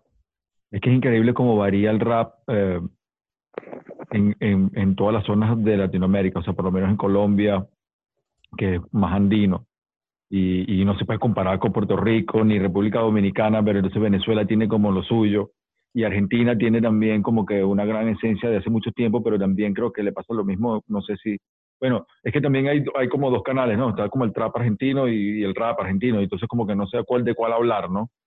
Pero ojo, que igual los raperos argentinos que, que tú podrías decir que son raperos porque no, hace, no se han montado sobre bases de trap o qué sé yo, igual tienen buenos números. Y, Sí. o sea, la, la escena urbana de Argentina ahorita yo creo que es la más dura de todo el continente. Sí, Como escena, el trap o con- incluyendo el trap.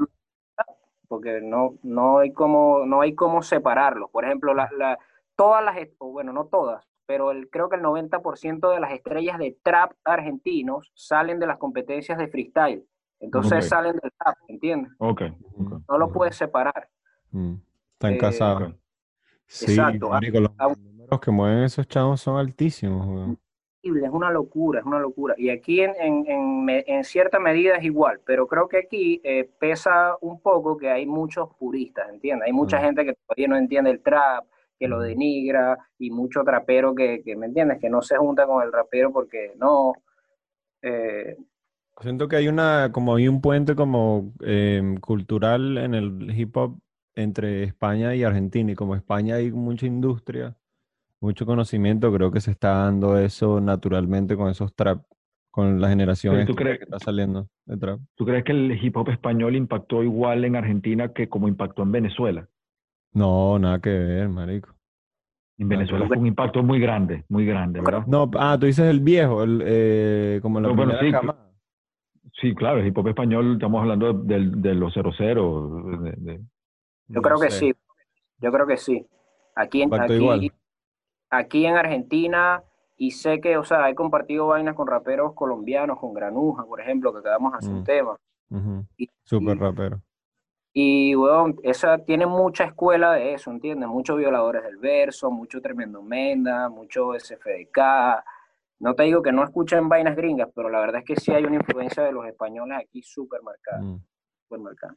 Pero en tú dices que en En Venezuela Chile, ¿no? también pegó así, no. En Venezuela Chile. no.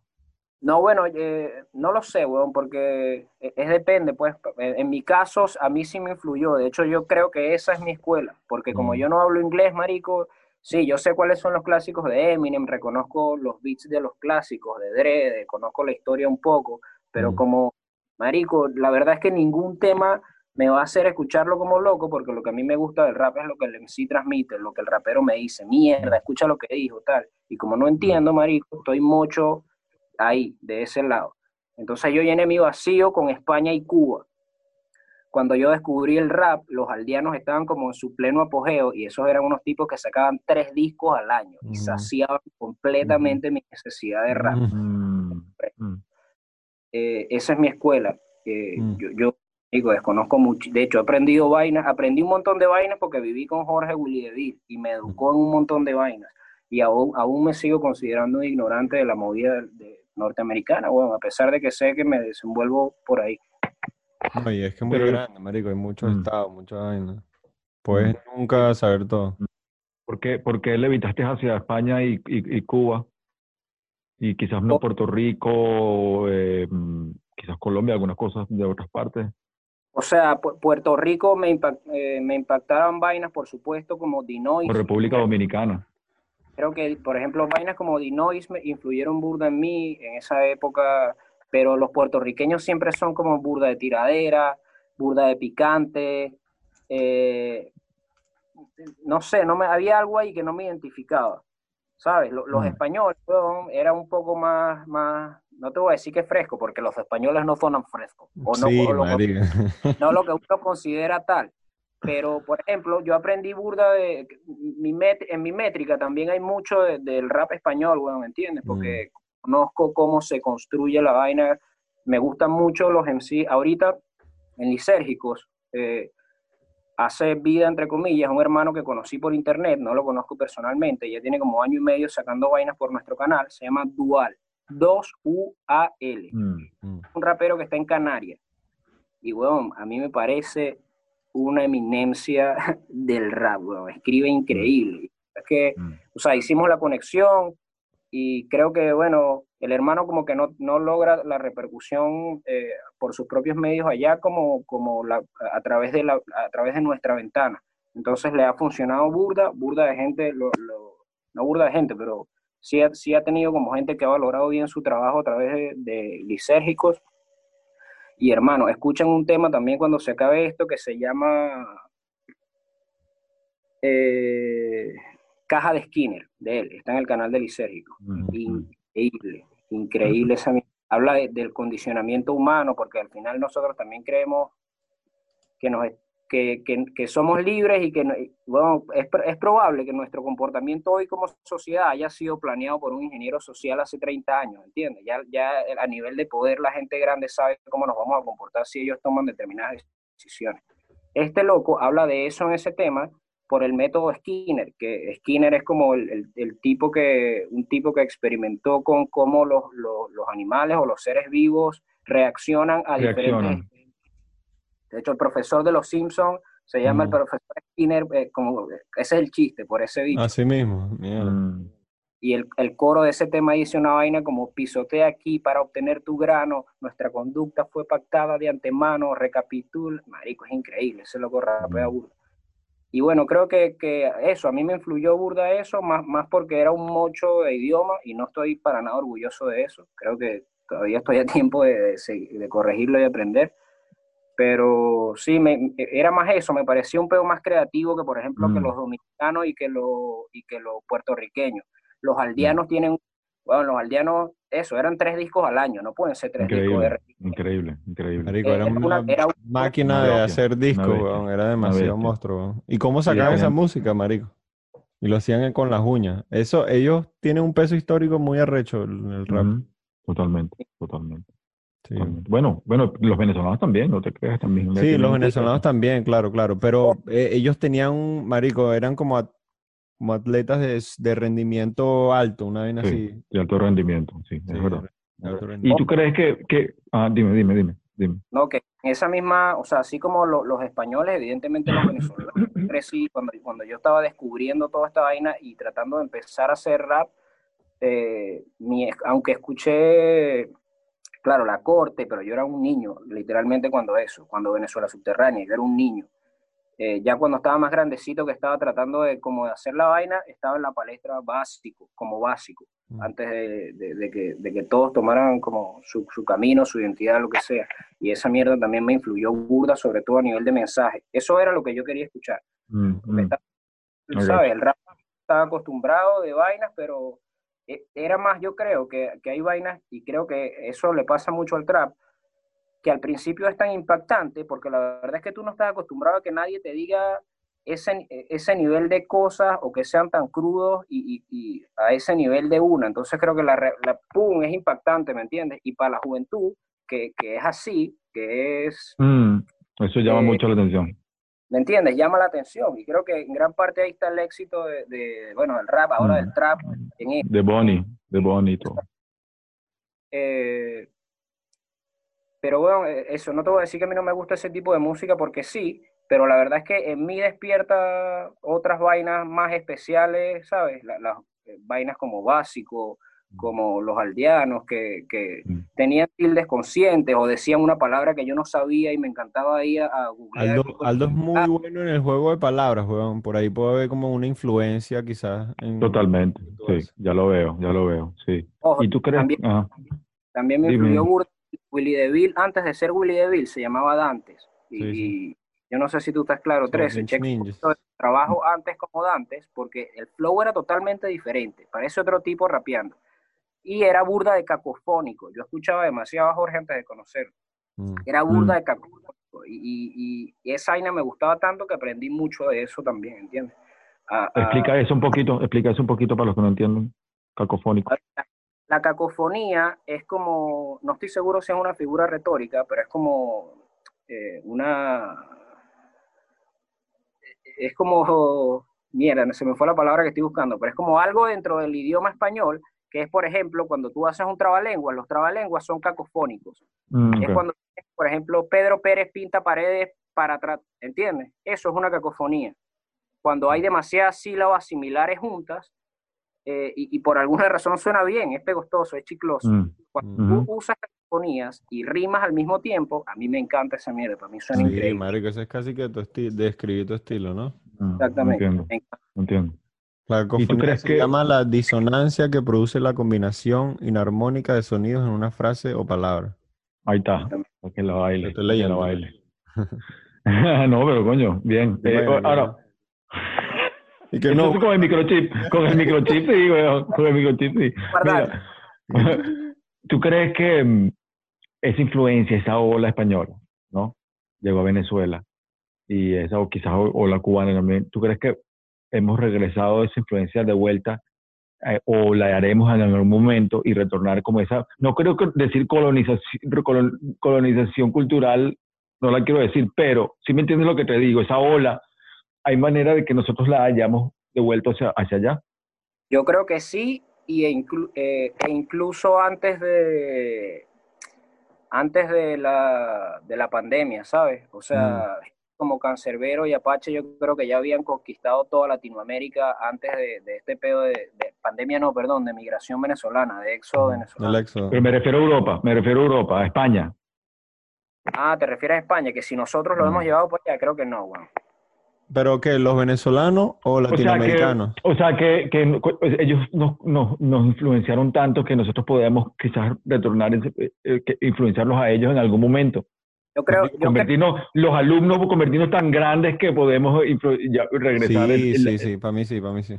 O sea, yo, yo creo que, yo creo que los, los españoles, burda de gente en la escena española, está tratando de sonar eh, a música latina, pero no per- caribeño, pero eso no necesariamente tenga que ver con una influencia venezolana, entonces no lo veo Mm. tanto por ahí. No, pero Mm. quizás la influencia, como yo lo veo, es que sí hubo una inmigración, antes del éxodo venezolano hubo una inmigración bastante grande, pues, de argentinos, dominicanos, marico, hay muchos colombianos, marico, que se fueron a España en los, desde el 2000, ¿sabes?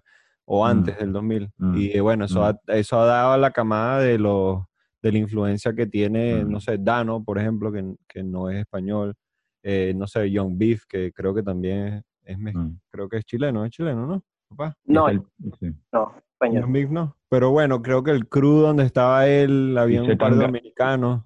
Hay un y eso.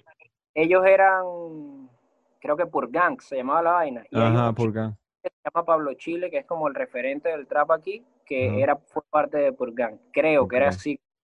Pero sí, tenía una influencia como latina, pues, en, en, en su Mm. crew, Sí, por decir algo, latina. ¿sabes? Allá hay un, un español venezolano, no sé si es que tiene un familiar venezolano o algo, desconozco, pero eh, el hermano, Marico, perdón, yo tengo un pedo de memoria increíble, No, yo, estoy, yo soy igual, marico. perdóname, porque no recuerdo el nombre del hermano, pero sí recuerdo que, por ejemplo, su último disco se llamaba Maracucho Bueno Muere Chiquito, y es un español, ¿me entiendes? Verga. Wow. Eh, ¿Quién será? que no sé, que no sé si su mamá es, eh, es venezolana, sí, pero por ahí deberían ir los tiros. Pero quizás, pero quizás lo que dices tú, 13, del, del rap así trancado, yo creo que sí, un, un cancerbero y un rap consciente puede haber influenciado llegó, a otra sí llegó. camada, sí, sí. Yo también creo, yo también creo, Can- sin duda. Cancerbero no, yo creo que, marico, Cancerbero, a todos los lugares donde el español pudo haber llegado, Cancerbero llegó. Sí, sí. Cancerbero Como que devolvió la influencia y eso es lo que me parece ah, eh, maravilloso.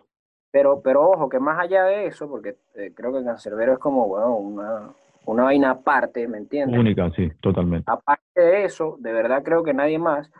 Te pregunto esto desde la ignorancia, Nelson. Tú que, Mm. que creo que has, viajado por ahí con Marlon. eh, Mm. tú, no sé si has ido a Europa, pero sí has ido a Europa con No, Marlon. no con Marlon, no, no. Hemos saltado esas partes.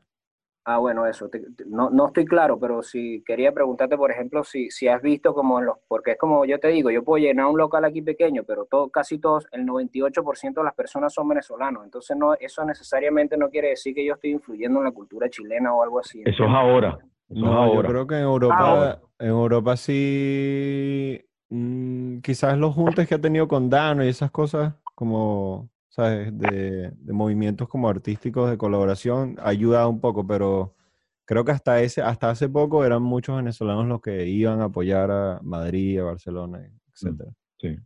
Desde Tyron, yo me acuerdo que Tyron agarraba y, y cuando fue, pues, eh, llen- llenaba sus 500, 1000, por ahí. Eh, venezolanos, la mayoría. 500 mil personas. No, 500, entre 500 y ah, 1000. ok. No, no, ah, ok, ok, ok. Una huevona.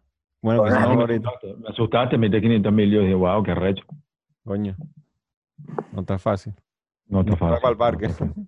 No está fácil, no está fácil. Yo recuerdo, eh, hablando del rap español, un concierto legendario, eh, de Venezuela Subterránea y Ari, en la Casa Cultural Chacao. Qué concierto, mano. Guerrilla Seca, Tres Dueños y Ari, abriéndole a Ari. Ese concierto fue increíble y tuve oportunidad de conocerla y janguear con ella y hablar con ella y uf, además que soy fan de Ari desde hace, desde hace muchos años. El concierto fue increíble, legendario, y los que, los, los que fueron, que escucharon, saben lo que estoy hablando. Se prendió un peo al final una vaina. Y mm, eh, giramos con Violadores del Verso en Zaragoza, con tres dueños. Y fue una experiencia increíble. Pudimos ir a su, a su, a su estudio, que es su estudio y tienda. Arriba es tienda y abajo es estudio, el estudio de rumba.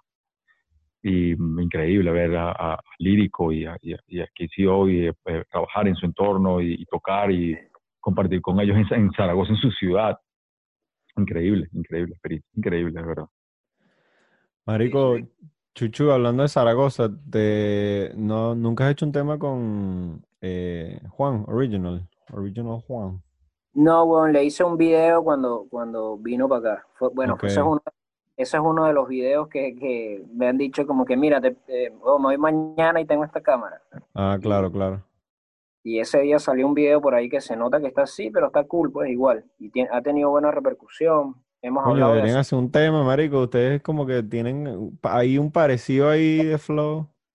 hemos hablado de hacer vainas, o sea, ahí hablamos como de hacer vainas, incluso también con el gordo del funk le dije como para hacer algo, pero quedó como ahí en stand-by. Solo que sí sé que Juan, por lo que conversamos, no es como este tipo de raperos de que, de- ¿sabes? Dale, y, te- y se va a poner para la colaboración. ah. Escribe cuando le sale escribir una vaina y tal. De hecho, Juan, hablar con Juan me, me, me enseñó burda de vainas porque el hermano, ¿sabes? Este es un tipo que pegó, no sé, salió con música a los treinta y pico, 40 años y, y logró vainas, de- ¿sabes? Salió viejo, Sí. un rapero joven. Y el bicho me, a ver, una frase que recuerdo burda es que yo estaba como apurado por hacer una vaina y el bicho me dijo, men, el el- tú sabes, fumándose un tabaco gigante, men, el rap sale cuando tiene que salir, men, no lo dejes puro, eso sí, si está bueno va a llegar, básicamente fue lo que me quiso decir.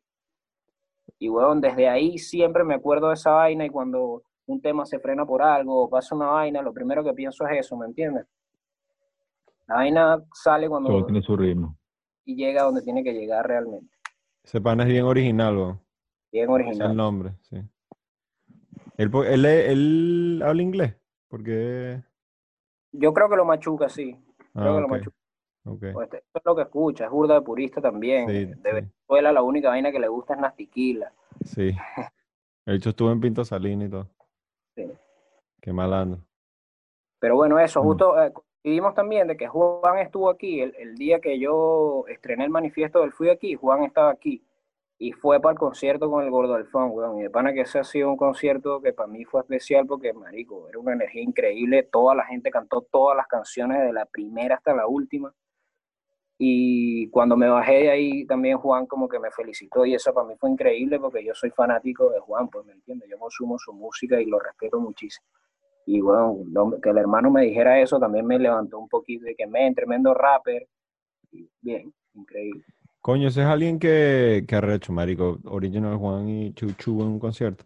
Ese es alguien que puedes entrevistar ahí para el Sabor y Control, al beatmaker. Eh, ¿cómo se llama? El gordo funky. Sí, ahí ese, El gordo del funk. el ahí gordo del funk. Gordo funk. Buenísimo, buenísimo, buenísimo. Sí, marico. Hace unos beats increíbles. ¿Ah, sí? Sí, marico. Sí, horrible. digo. Pero ellos están, ellos son españoles. ¿Él es español? ¿Él es español o...? Es Yo sé que español, Juan es dominicano. Juan es dominicano en Zaragoza y él es español, él es de Zaragoza, pero creo que Juan ahorita está en Barcelona viviendo. Ok, ok, ok.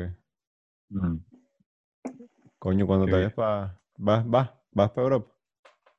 Quiero ir demasiado. De hecho, me, quedé, o sea, yo fui a tocar Argentina y venía y a las tres semanas me iba para México a tocar y pasó lo de que cerraron todo y me quedé con el pasaje para México. Eso está ahí en retomarlo, pero mi plan era ir luego a España, bajar a Colombia y volver a Chile. Eso como que ya, estaba conversado. Y obviamente, en lo que le dije a esta gente que iba, de hecho, Juan desde que se fue aquí me dijo, en Barcelona tienes tu casa, cuando llegues tal. No, ese hermano es original, mano, original. Increíble. Qué bien, qué bien. Y es un bien. pure, pues está claro que no. Lo Sí, que le gusta nada, está en su casa, fuma hierba, escucha música, jugar baloncesto, cero muchachada. pero niña y pop. Sí. Coño, brutal, weón. Gracias por, a- por activarte ahí último minuto. Último minuto, bueno, bueno, gracias a ustedes, hermano, súper contento, ¿estás claro? Qué buena conversa, qué buena conversa, mano. Qué buena conversa. No quedó más nada por, por, por cubrir aquí. ¿Alguna otra pregunta? ¿Alguna otra Habla- pregunta? No, no, creo que no, ya, si tengo otra, pues hablaremos otro día, Sí, Sí, sí. Invitado Sí, va. recurrente. ya lo Sí digo. va, sí va, sí va. Te felicito por tu música, hermano, de verdad, de verdad. Sigue así, sigue así con tu música. Te lo, como te lo dije antes, estás haciendo, haciendo unos discos arrechísimos, pana. Y Sí, ya la gente está escuchando. Gracias. No te hermano. vayas a poner, no te vayas a poner arrogante con la fama y la vaina, tú sabes. ¿No? Cuesta burda, marico, me cuesta burda,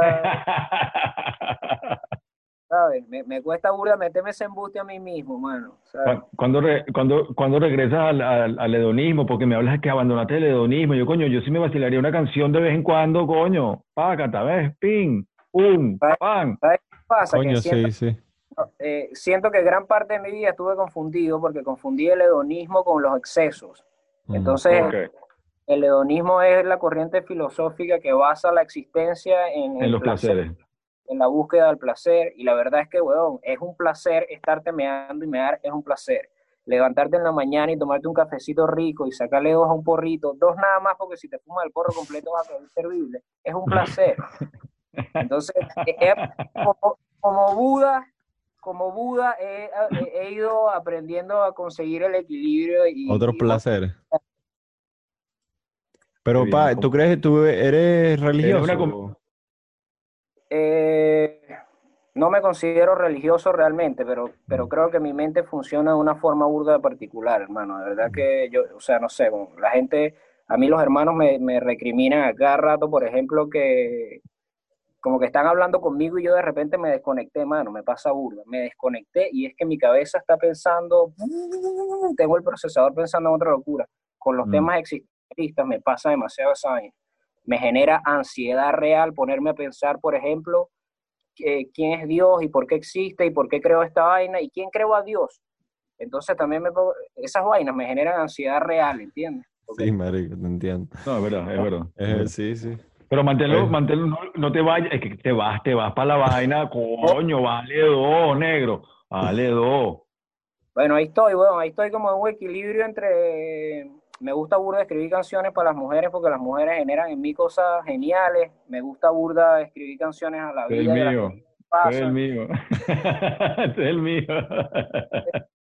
Me gusta todo, marico, ¿sabes? ¿entiendes? Me gusta todas las vainas. O sea, lo, que- Qué lo bien, que, papá, qué bien. lo que estoy buscando es más un equilibrio personal que musical. Yo no voy a dejar de decirte que, que, que disfruto de beberme un ron, pero, ¿sabes? No, ahora no, pre- ahora sé que alardear de, de ser el más marihuanero no es tan cool, weón, ¿me entiendes? Claro.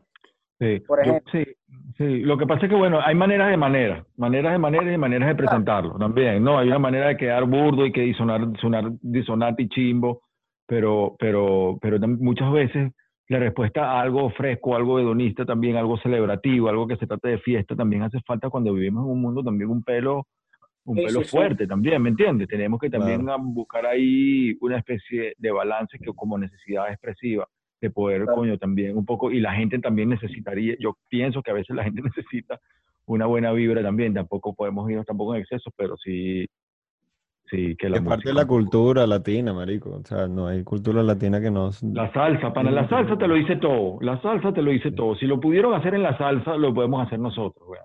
¿Entiendes? La salsa, la- me, me refiero a la salsa de verdad. Tiene Yo- ese- yo- yo ese creo-. Yo creo con el respeto que merece la salsa que nosotros somos la nueva salsa. weón. Sí, 100%. O sea, yo sé que la salsa es musicalmente increíblemente rica, pero a nivel de, de impacto social, o sea, la salsa ahorita ya no se está produciendo por lo que cuesta y conlleva producir un disco de salsa o una canción de salsa, y el, y el MC, el rapero, sí está teniendo llegada a, a- esa, a ese estrato social al que antes la salsa, ¿sabes?, llenaba. Creo que nosotros somos en ese sentido la nueva salsa. Sí. Entonces, ¿Y será que el merengue es el reggaetón y la salsa brava es el rap? Totalmente. De hecho, creo, creo que ya eh, nosotros estamos viendo, por ejemplo, una, una canción, La Gasolina, una canción de Wisin y Yandel, ya para nosotros es como un merengue de fiesta, ¿entiendes? Es reggaetón viejo, mano, es una vaina que te di- Mm. disfrutas increíblemente por la nostalgia que te daba la vaina. Mm, mm, mm. Mierda, qué extraño, ¿no? Sí, otro día estaba, el otro día estaba fijándome que durante todos los años he rapeado de distintas cosas y he pasado por, por boom bap en los 90 y he pasado por gangster rap eh, con la época de los vagos y maleantes y he pasado por otras y yo por, por- he pasado por todas y realmente como que es interesante todas las todas las manifestaciones del rap posibles y todos los caminos que puede llevar la lírica y la poesía, ¿no? Pero puede cambiar siempre y la idea es que siempre haya un balance y que haya un equilibrio entre, Sí, siempre va a evolucionar, marico. Entre todo. Entre todo, me pasaba una cuando a veces yo soy fan de Mob Deep y Prodigy es uno de mis raperos favoritos, pero a veces un disco completo de Mob Deep a veces no. Claro. Tiene que tener el mood, marico, tiene que tener el mood. Tiene que tener un muro así que va, no joda, bueno, pero, pero bueno, eso es, eso en, re- en reflexión me parece que eh, a veces eh, es bueno un balance y, y que permanezca ese chuchú también que puede rapear sobre Sí. esas cosas también es bien, también es bien. Sí, vale. sí, lo- lo que me, lo que me pasa ahorita y creo que se ve en el contenido, por ejemplo, de las últimas tres canciones que he sacado, es que se- sentía que me estaba yendo mucho para allá y la gente solo me estaba identificando con eso.